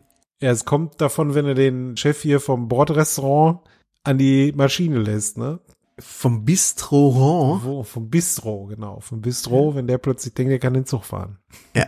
Nicht nur der Orient Express entgleist, auch die Enterprise sehen wir dann in so einem Space Shot, hängt schief im All, krumm und schief. Die ist auch, nachdem da alle rumgeworfen wurden, entgleist, wenn man so will. Richtig, die meisten Systeme sind deaktiviert. Man rätselt jetzt nochmal, was das war, stellt fest, naja, die Enterprise will hier offensichtlich eine Lebensform erschaffen. Das ist der Hintergrund, deswegen diese Energiezuführung. Es gibt nicht genug Vertion-Partikel, also, oder Vertikon-Partikel, keine Ahnung, wie man die auf Deutsch übersetzt. Das ist jetzt das große Problem. Und dann gibt's erstmal so eine Denkpause. Ja, also das Schiff hängt da erstmal im All. Plötzlich aber gehen die Systeme wieder an und man fliegt mit Warp 9 in eine andere Richtung. Nämlich Richtung Cordanas System, wo der nächste weiße Zwergstern ist. Und auf dem Holodeck erzählt auch der Hillbilly, der Diana, dass es jetzt weitergeht nach New Vertiform City. Wie sie den Zug wieder aufgegleist haben, das bleibt man uns ein bisschen schuldig. Aber gut, es ist ja auch ein bisschen die Fantasie und in der Fantasie geht alles. Das wissen wir ja auch. So ist es ja. Das Dumme ist, New Vertiform City beziehungsweise das Cordona System ist, weiß ich nicht, zehn Stunden oder so oder zwölf Stunden irgendwie entfernt mit Warp 9. Also es dauert eine ganze Weile, bis man da ist. Aber das Schiff hat sämtliche Energie in die Warp-Systeme gelenkt. Leider auch. Die Energie, die dafür zuständig ist, dass die Lebenserhaltungssysteme funktionieren. Die Luft wird knapp. Man hat nur noch zwei Stunden Zwölf Stunden fliegt man dahin. Das heißt, wenn man da ankommt, sind alle schon zehn Stunden tot. Das kann nicht so hingenommen werden. Das heißt, wir müssen den Zug unter Kontrolle bringen, sagt der PK jetzt. Funkt darunter und sagt, bringt mal den Zug unter Kontrolle und bringt den irgendwo anders hin. Wir bringen damit dann die Enterprise woanders hin. Wir machen jetzt nämlich mal, nutzen jetzt die sämtliche äh, die vollständige Wissenschaftskompetenz des Schorsch und finden heraus, wie kann man denn künstlich Wertionen erzeugen, damit, ja, damit das Baby genährt werden kann und dann geburtsfähig ist. Wait a minute, denkt sich der Jordi da. Wait a minute, und ja. ihm fällt auch sofort was ein. Ja, wenn wir dann Photon-Torpedo irgendwie ein bisschen umprogrammieren und entweder in einen Pulsar hauen oder in so einen Nebel, dann geht das schon irgendwie. Ah, krieg ich hin. Mach ich, mach ich hier fertig. Da muss er sich die schwierige Frage stellen lassen, was nehmen wir denn jetzt, den Nebel oder den Pulsar, Sebastian? Es ist jetzt einfach nochmal so eine Schippe Technobabble, die hier uns gegengeschüppt wird. Ich hab da, bin ich ausgesohnt so ein bisschen. Echt? Was sprach für den Nebel und was für den Pulsar? Weder noch. Äh, die Argumente, was für das eine oder das andere spricht, äh, werden einfach nicht genannt. Genau. Und das ist ein ganz zauberhafter Moment. Da sagt nämlich der Jean dann, ja, wir haben nur genug Diesel im Tank, um zu einem zu fliegen. Deswegen, Herr Laforge, verlasse ich mich auf Ihren Sachverstand oder aber auch auf Ihr Bauchgefühl. Und Jordi sagt, I say go with the nebula. Und dann fliegt man halt zu dem Nebel hin. Jordi hat das einfach mal, und ich glaube, es ist ein Bauchgefühl, einfach aus dem Bauch heraus. Er, manchmal hat er ja auch einfach so das richtige Gefühl. Und dann fliegt man da zu dem Nebel. Den fand ich toll, einfach nur. Ne? I say, go with the nebula. So sagt er das ein bisschen. Ne? Ja. ja, okay. Gut. Alles klar. Also der Nebel, Torpedo wird vorbereitet und jetzt muss im Zug ja noch äh, den klar gemacht werden, dass die da den Kurs ändern. Ne? Also dass man dann auch dahin fliegt zum Nebel. Und deswegen appelliert Diana jetzt an diese lustigen Gruppe an Typen, die da einfach sind. Freunde, wir wollen euch helfen, nach Vertiform City zu kommen. Ja, aber man ist ein bisschen misstrauisch. Man sagt, na gut, okay, ihr werdet uns wahrscheinlich helfen. Habt euch ja einigermaßen bewährt. Die Kohlenschip-Aktion hat geholfen. Einer darf mitkommen, der Rest bleibt hier. Und es ist dann Data, der mit dem David Huddleston und mit dem Mobstar in äh, den äh, Kohlenschip-Raum geht. Hast du Mobster gesagt oder dem Mobster? Dem Mobster, habe ich gesagt. Ich habe den Mobster verstanden. Und er ist auch so ein bisschen Mobs. Also, ja, er geht mit dem Mobstar, äh, mit dem Mobstar geht er in den Kohlenschub, Kohlenschubbraum, ja. No funny stuff, ja, das Zitat der Woche für mich äh, von David Huddleston hier, but no funny stuff. Und Data ist jetzt wie so ein alter Eisenbahnführer-Profi, ja, geht er da an die Maschine, dreht an dem Hebel, zieht dieses Ding nach da und drückt den Knopf. Ja, der ist jetzt der Hartmut Medorn der Enterprise. ja, Hartmut Medorn, genau. Der hat die Deutsche Bahn auch irgendwo hingefahren. Genau, deswegen ja, haben wir diese genau. ganzen Scheißprobleme nämlich. Meine Vermutung, keine Ahnung, ob das stimmt. Ja, also die, die, die Enterprise bremst ab. Also Data hat das tatsächlich erreicht. Ne? Enterprise bremst ab und man ist beim Nebel angekommen. Und jetzt kann Jordi ja mit seiner Weisheit mal kommen. Kann das ja mal jetzt ausprobieren, was er sich da gedacht hat. Er war sich vorher noch so ein bisschen unsicher, hat gesagt, das ist schon, also wir setzen hier alles auf eine Karte und es kann auch sein, dass das überhaupt gar keine Werte hier unten rausfallen, aber wir versuchen das mal. Zimmert da schön so einen präparierten Torpedo rein und dann gibt's so eine kleine Lichtexplosion in dem Nebel Und du lachst dich kaputt. Torpedo war eine schöne Aussprache. Das bitte, bitte öfter machen in Zukunft. Danke. Gerne, ja. Und dann kommen da tatsächlich Vertion-Partikel raus und große Freude auf dem Holodeck. Ey, neue Werte vom City. Habt und der ihr- David Huddleston macht auch tut, tut. Ja. Bing, ding, ding, ding, ding, ding. Wir sind schon da, sagte er auch schön. Es funktioniert. Natürlich funktioniert das. Die ganzen Knoten am Schiff schalten sich jetzt ab. Und dieses Ding im Frachtraum, das Chef Simbadiki-Teil, fängt jetzt an zu fliegen. Also hat sich an den, an den äh, Vertion-Partikeln satt gefressen sozusagen. Fängt jetzt autark an zu fliegen. Und fliegt raus aus dem Frachtraum. Durch die Wand offensichtlich, Sebastian. Das musst du mir jetzt mal erklären. Es fliegt durch die Wand und man sieht auch noch in der, in der, jetzt kommt ja sowieso eine unglaubliche Szene, wie ich finde.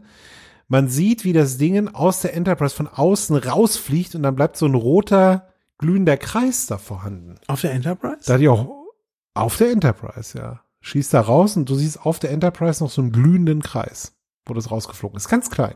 Oh, das habe ich nicht gesehen. da habe ich ja endlich mal was gesehen, was du nicht gesehen hast. Cool. Ja, ja, ja. Ähm, hoffentlich hat's da niemand rausgesogen äh, mit dem Ding, aber wahrscheinlich kam da sofort das Kraftfeld an. Ich glaube auch. Und dann Nicht, dass da der Eric noch raus ist. Ah! und dann fliegt das Ding ja auf die Kamera zu, Sebastian. Unfassbare Effekte hier, kurz Ja. vor Schluss. Ja, ja, ja. Ja, ja, ja. Bist nicht so begeistert davon, oder? Ach, ich fand das schon hübsch, wie das da rausfliegt. Das ist halt auch so eine Einstellung von der Enterprise, wie wir die ganz oft sehen. Ja. Und ich glaube, es ist sogar schon mal irgendwas aus der Seite da rausgeflogen.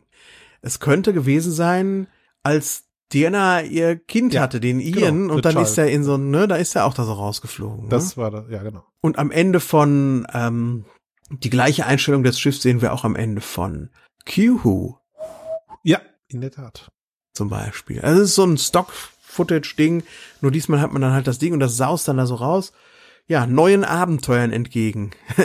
es ist Leben entstanden, was genau es ist, weiß man nicht. Es huibut jetzt da raus.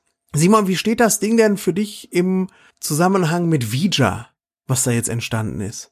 Äh, gar nicht. Also habe ich noch überhaupt nicht drüber nachgedacht. Also es hängt zusammen. Das ist so die ähnliche, ähnliche Idee. Also dass Voyager 6 da durchs All flog und dann irgendwann floh es an einem Nebel vorbei, hat er irgendwas mitgenommen und dann entstand diese Intelligenz. Willst du das sagen? Naja, es geht ja noch ein bisschen mehr beim Vija. Lass uns vielleicht noch mal die nächste Szene, die letzte Szene im Ready Room besprechen. Da wird uns ja erzählt, da, da, da haut ja der Jean eine Theorie raus, was da passiert sein könnte. Und das dockt für mich noch mal ein bisschen genauer an Vija an. Lass uns da mal noch mal eben reingehen. Ja, Picard zieht sich einen Tee und Data kommt rein. Möchte eigentlich erstmal erzählen, ja, ne, äh, toller Tag. Ich äh, würde heute Abend ganz gern mal den Sturm äh, aufführen und da wäre gern, wäre schön, wenn du dabei wärst, ne? Was hältst denn davon? Ist nur eine Szene, die er aufführen will. Ja. So mal als Testvorführung für eine kleine Gruppe Leute ist auch, dass die sich dann alle aufmachen müssen und dann gehen sie nach fünf Minuten wieder nach Hause oder wie habe ich mir das vorzustellen? Ist auf jeden Fall die Begegnung der Miranda, das ist die Tochter des Prospero, mit anderen menschlichen Wesen. Also wo der Leslie Nielsen dann auf dem Planeten landet und sagt, na, Sie haben aber eine hübsche Tochter, lieber, äh, lieber Professor. Äh, Diese Szene dann. Und Picard zitiert dann natürlich, ja, so was, was so, so ein bisschen ein Zitat nochmal, was auf diese Folge angewandt sein könnte. Oh, brave new world that has such people in it. Ja, dann kommt die Frage, äh, bevor er dann seine Theorie äußert. Data fragt ihn, sag mal, bi- bist du nicht vielleicht ein Risiko eingegangen? Also das Ding könnte ja jetzt sonst was machen. Das könnte davon könnte ja eine Gefahr, Gefahr ausgehen. Oder es hätte die Enterprise zerstören können. Warum hast du es gedeihen lassen? Und jetzt kommt noch mal meine Frage vorhin, als ich gesagt habe, ich möchte mit dir am Ende mal kurz darüber reden. Was war denn die Alternative? Dass man einen Weg findet, das zu unterbinden und damit tatsächlich tötet. Jo, hat man ja nicht. Nee, hat man auch nicht. Aber das wäre die Alternative. Das hätten vielleicht die Romulaner gemacht. Die sind ja nicht so freundlich wie die Föderation. Die hätten Schutzschilder Also rumgelegt, Vertionen Okay, alle davon abgedreht, aus- dann geht das Ding ein und dann ist gut.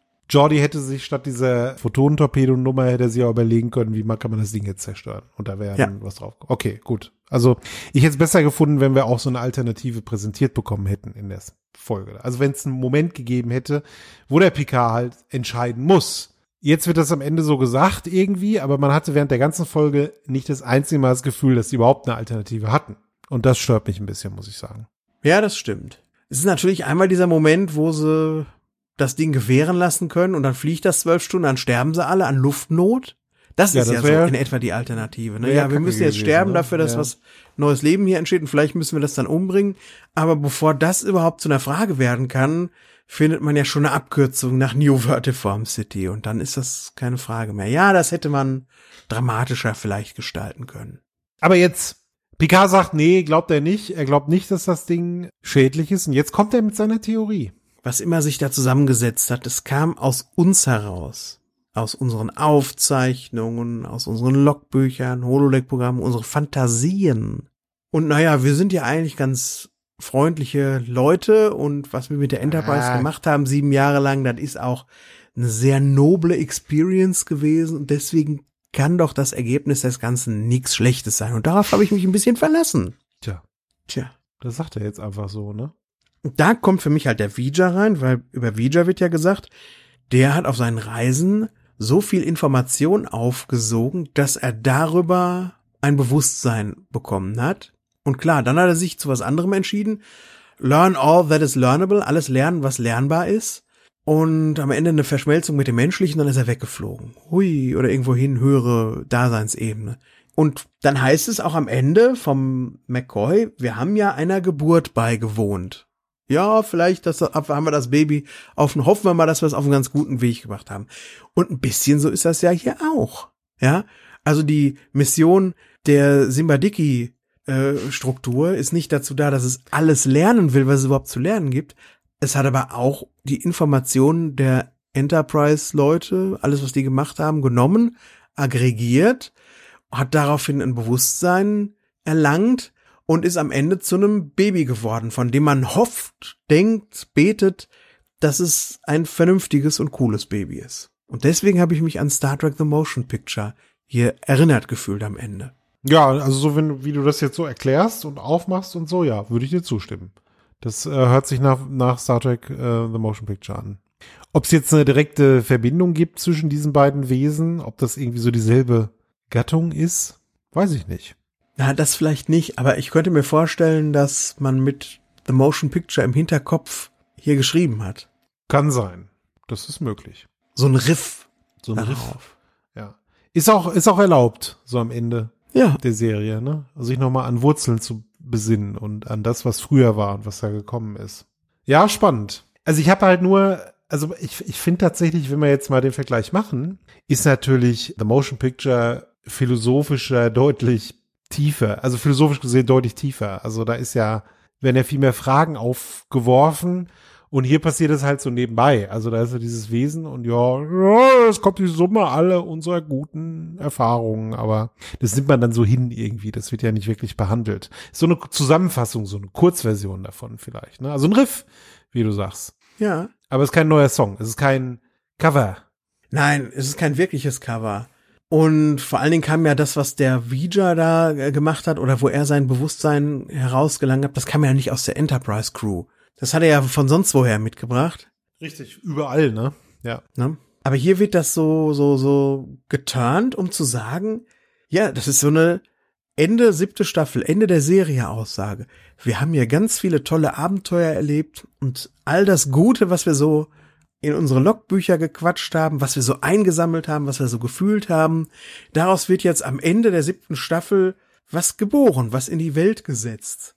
Und ich glaube, das soll auch wirklich was so, so eine Legacy-Aussage über die Next Generation hier treffen. Das würde ich schon mal so konstatieren. Ich würde sagen, stimmt. Sie haben da was in die Welt gesetzt, aus dem etwas Gutes entstanden ist. Das kann ich wohl bestätigen. Ja. Das Einzige, was ich ein bisschen merkwürdig finde, ist halt, es sagt, es ging hier um unsere Träume und um unsere Gefühle und da ist das rausgewachsen. Und ich hätte halt viel mehr gerne Träume und Gefühle der Crew gesehen, wie das da rausgewachsen ist. Wir haben jetzt hier Holodeck-Figuren gesehen, wieder mal ein Westernheld und sowas. Aber das hat sich nicht auf der Gefühlsebene abgespielt, was wir da gesehen haben, oder auf der Charakterebene. Das hat sich auf so einer Holodeck-Verrücktheits- äh, Menowski-Sachebene abgespielt und ist nicht so wirklich an die Träume, an den menschlichen Geist der Enterprise Crew rangegangen. Das ist so eine Ja, Behauptung stimmt. wieder nur, oder? Das ist so eine Behauptung, ja. Das meine ich vielleicht auch mit Tiefe. Also das war bei Motion Picture halt eine ganz andere Nummer mit Spock, wie das so aus Spock heraus beleuchtet wurde, ne? Ja. Nun gut, gibt noch ein Zitat zur Folge von Ron Moore. Der sagt zur Folge, das Holodeck-Zeug ist der Knaller. Allein der Orient Express ist das Anschauen wert. Der findet also, das war lustig, da auf dem Holodeck. Schauwerte. Schauwerte. Hätte ich jetzt von Ron Moore gar nicht so erwartet, aber finde ich gut, dass er sich davon auch mal so hinreißen lässt. Was halten wir denn davon, von Emergence? Was halten wir davon? Also, das ist schon eine Folge, die vergeht wie im Flug. Ich glaube auch, dass es keine Folge gibt, die so oft zwischen irgendwelchen Schauplätzen hin und her schneidet wie diese hier. Oft sind es nur zwei Sätze, die gesagt werden, da sind wir wieder beim Jordi, auf der Brücke, im Zug und bam, bam, bam, bam, bam, geht das hin und her. Rasant. Fast schon hektisch, aber ich würde es eher rasant nennen. Ich finde es auch cool, dass das Holodeck nochmal eine letzte, einen letzten Auftritt bekommt. Ich finde den Gedanken spannend. Ich finde die Idee cool, dass aus den Abenteuern, dies sind die Abenteuer des Raumschiffs Enterprise, das unterwegs ist, am Ende von sieben Jahren aus all dem Erlebten ein Baby heraus zu gebären, wo wir nichts genaueres dran drüber erfahren, ja.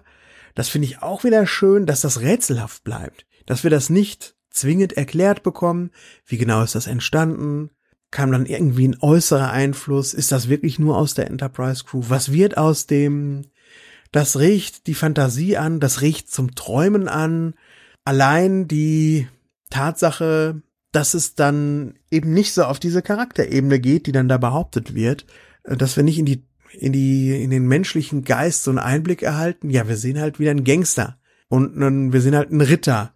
Ja, wer ist, wo soll das herkommen? Was sagt das über die Träume, über die Human Condition der Enterprise Crew, dass dann da die 20er Jahre Uschis stehen und ein Puzzle legen?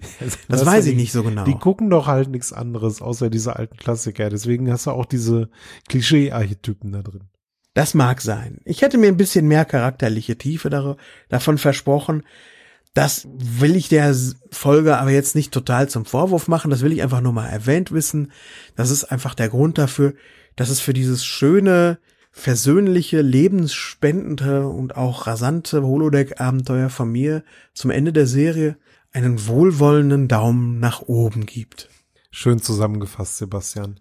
Die Zugsequenzen finde ich das Highlight der Folge. Also diese, dieses Lynch-eske, was wir ja schon besprochen haben. Diese total seltsamen Charaktere, die sich seltsam verhalten und äh, dann, dann ändert sich die Umgebung auch urplötzlich. Und was ich wirklich auch gelungen finde, ist diese Verbindung, ne? Also zwischen dem Zug und der Enterprise, das ergibt für mich alles Sinn. Ähm, ich finde auch die grundsätzliche Story echt gut. Die Enterprise wird irgendwie intelligent. So, das ist echt eine gute Idee. Das kann man auch mal machen am Ende der Staffel, denn auch die Enterprise ist ja immer ein Charakter gewesen in, ne?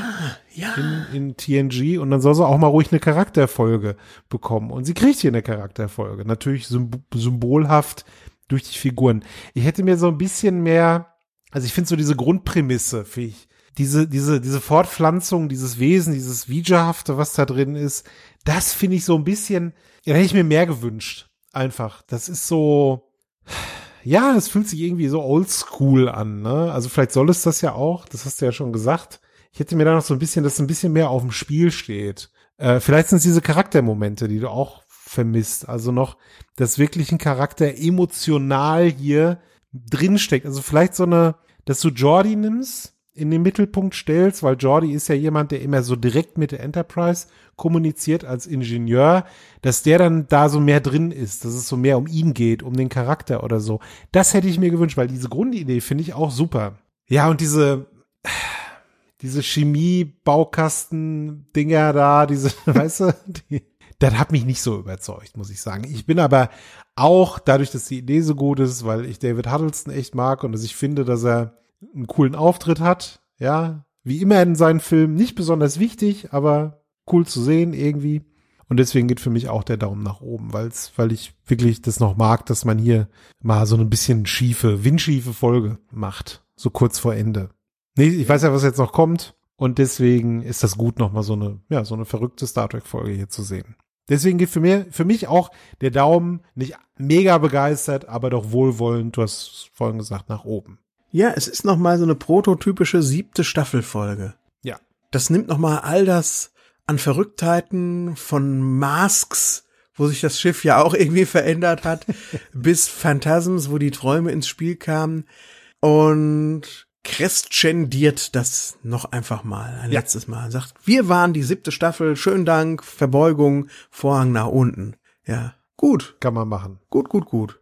Simon, damit äh, könnten wir ja doch mal unseren Blick auf die nächste Woche, auf nächsten Dienstag werfen. Was erwartet uns denn da bei Deep Space Nine drüben? Nächste Woche, ja, machen wir auch eine Reise in die Vergangenheit sozusagen, ja. Bin ich sehr gespannt, wie ich die Folge finde. Ich habe sie lange nicht mehr gesehen und ich freue mich sehr auf unsere Besprechung. Es handelt sich um die Folge Crossover. Auf Deutsch die andere Seite. Vorher jedoch am Freitag erwartet euch der fünfte und vorletzte Teil unserer Next Generation Abschluss begleitenden Reihe The Way to the Devron System. Würde uns freuen, wenn ihr in drei Tagen dann dazu einschaltet. Und ansonsten, alles andere ist gesagt, außer schreibt uns doch mal rein, was ihr von dieser Folge hier haltet. Ich weiß, ich habe auch schon mal gelesen, dass irgendwo die mal unter eine der fünf schlechtesten Next Generation was? Folgen gewählt wurde, ja. Krass. Also wir sind ja wohlwollend unterwegs. Ja, es gibt auch ja. Leute, die halten die für ganz ausgemachten Schwachsinn. Und äh, ich habe aber noch nie so gelesen, genau warum. Also falls unter euch jemand ist, der auch diesen Gedanken teilt, nutzt doch mal unser Blog, ja, und schreibt mal vielleicht eine Gegendarstellung. Würde ich Äh, auch gerne lesen. Da würde ich mal gerne lesen, dass ich das auch vielleicht mal nachvollziehen kann. Ansonsten, wenn ihr das genauso seht, schreibt uns vielleicht mal wieder eine wohlwollende Bemerkung äh, oder Bewertung auch, besser gesagt, bei Apple Podcast oder irgendeinem anderen Bewertungsportal rein. Das tut uns äußerst gut, auch bei Folge 322 noch. In diesem Sinne, bleibt uns gewogen, äh, habt eine schöne Zeit, bis wir uns das nächste Mal hören. Ja, weiß ich auch nicht, was ich noch sagen soll. Macht's gut, Sebastian.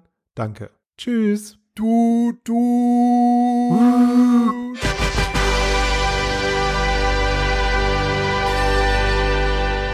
Eine Galaktisch Ostort 2023 Produktion.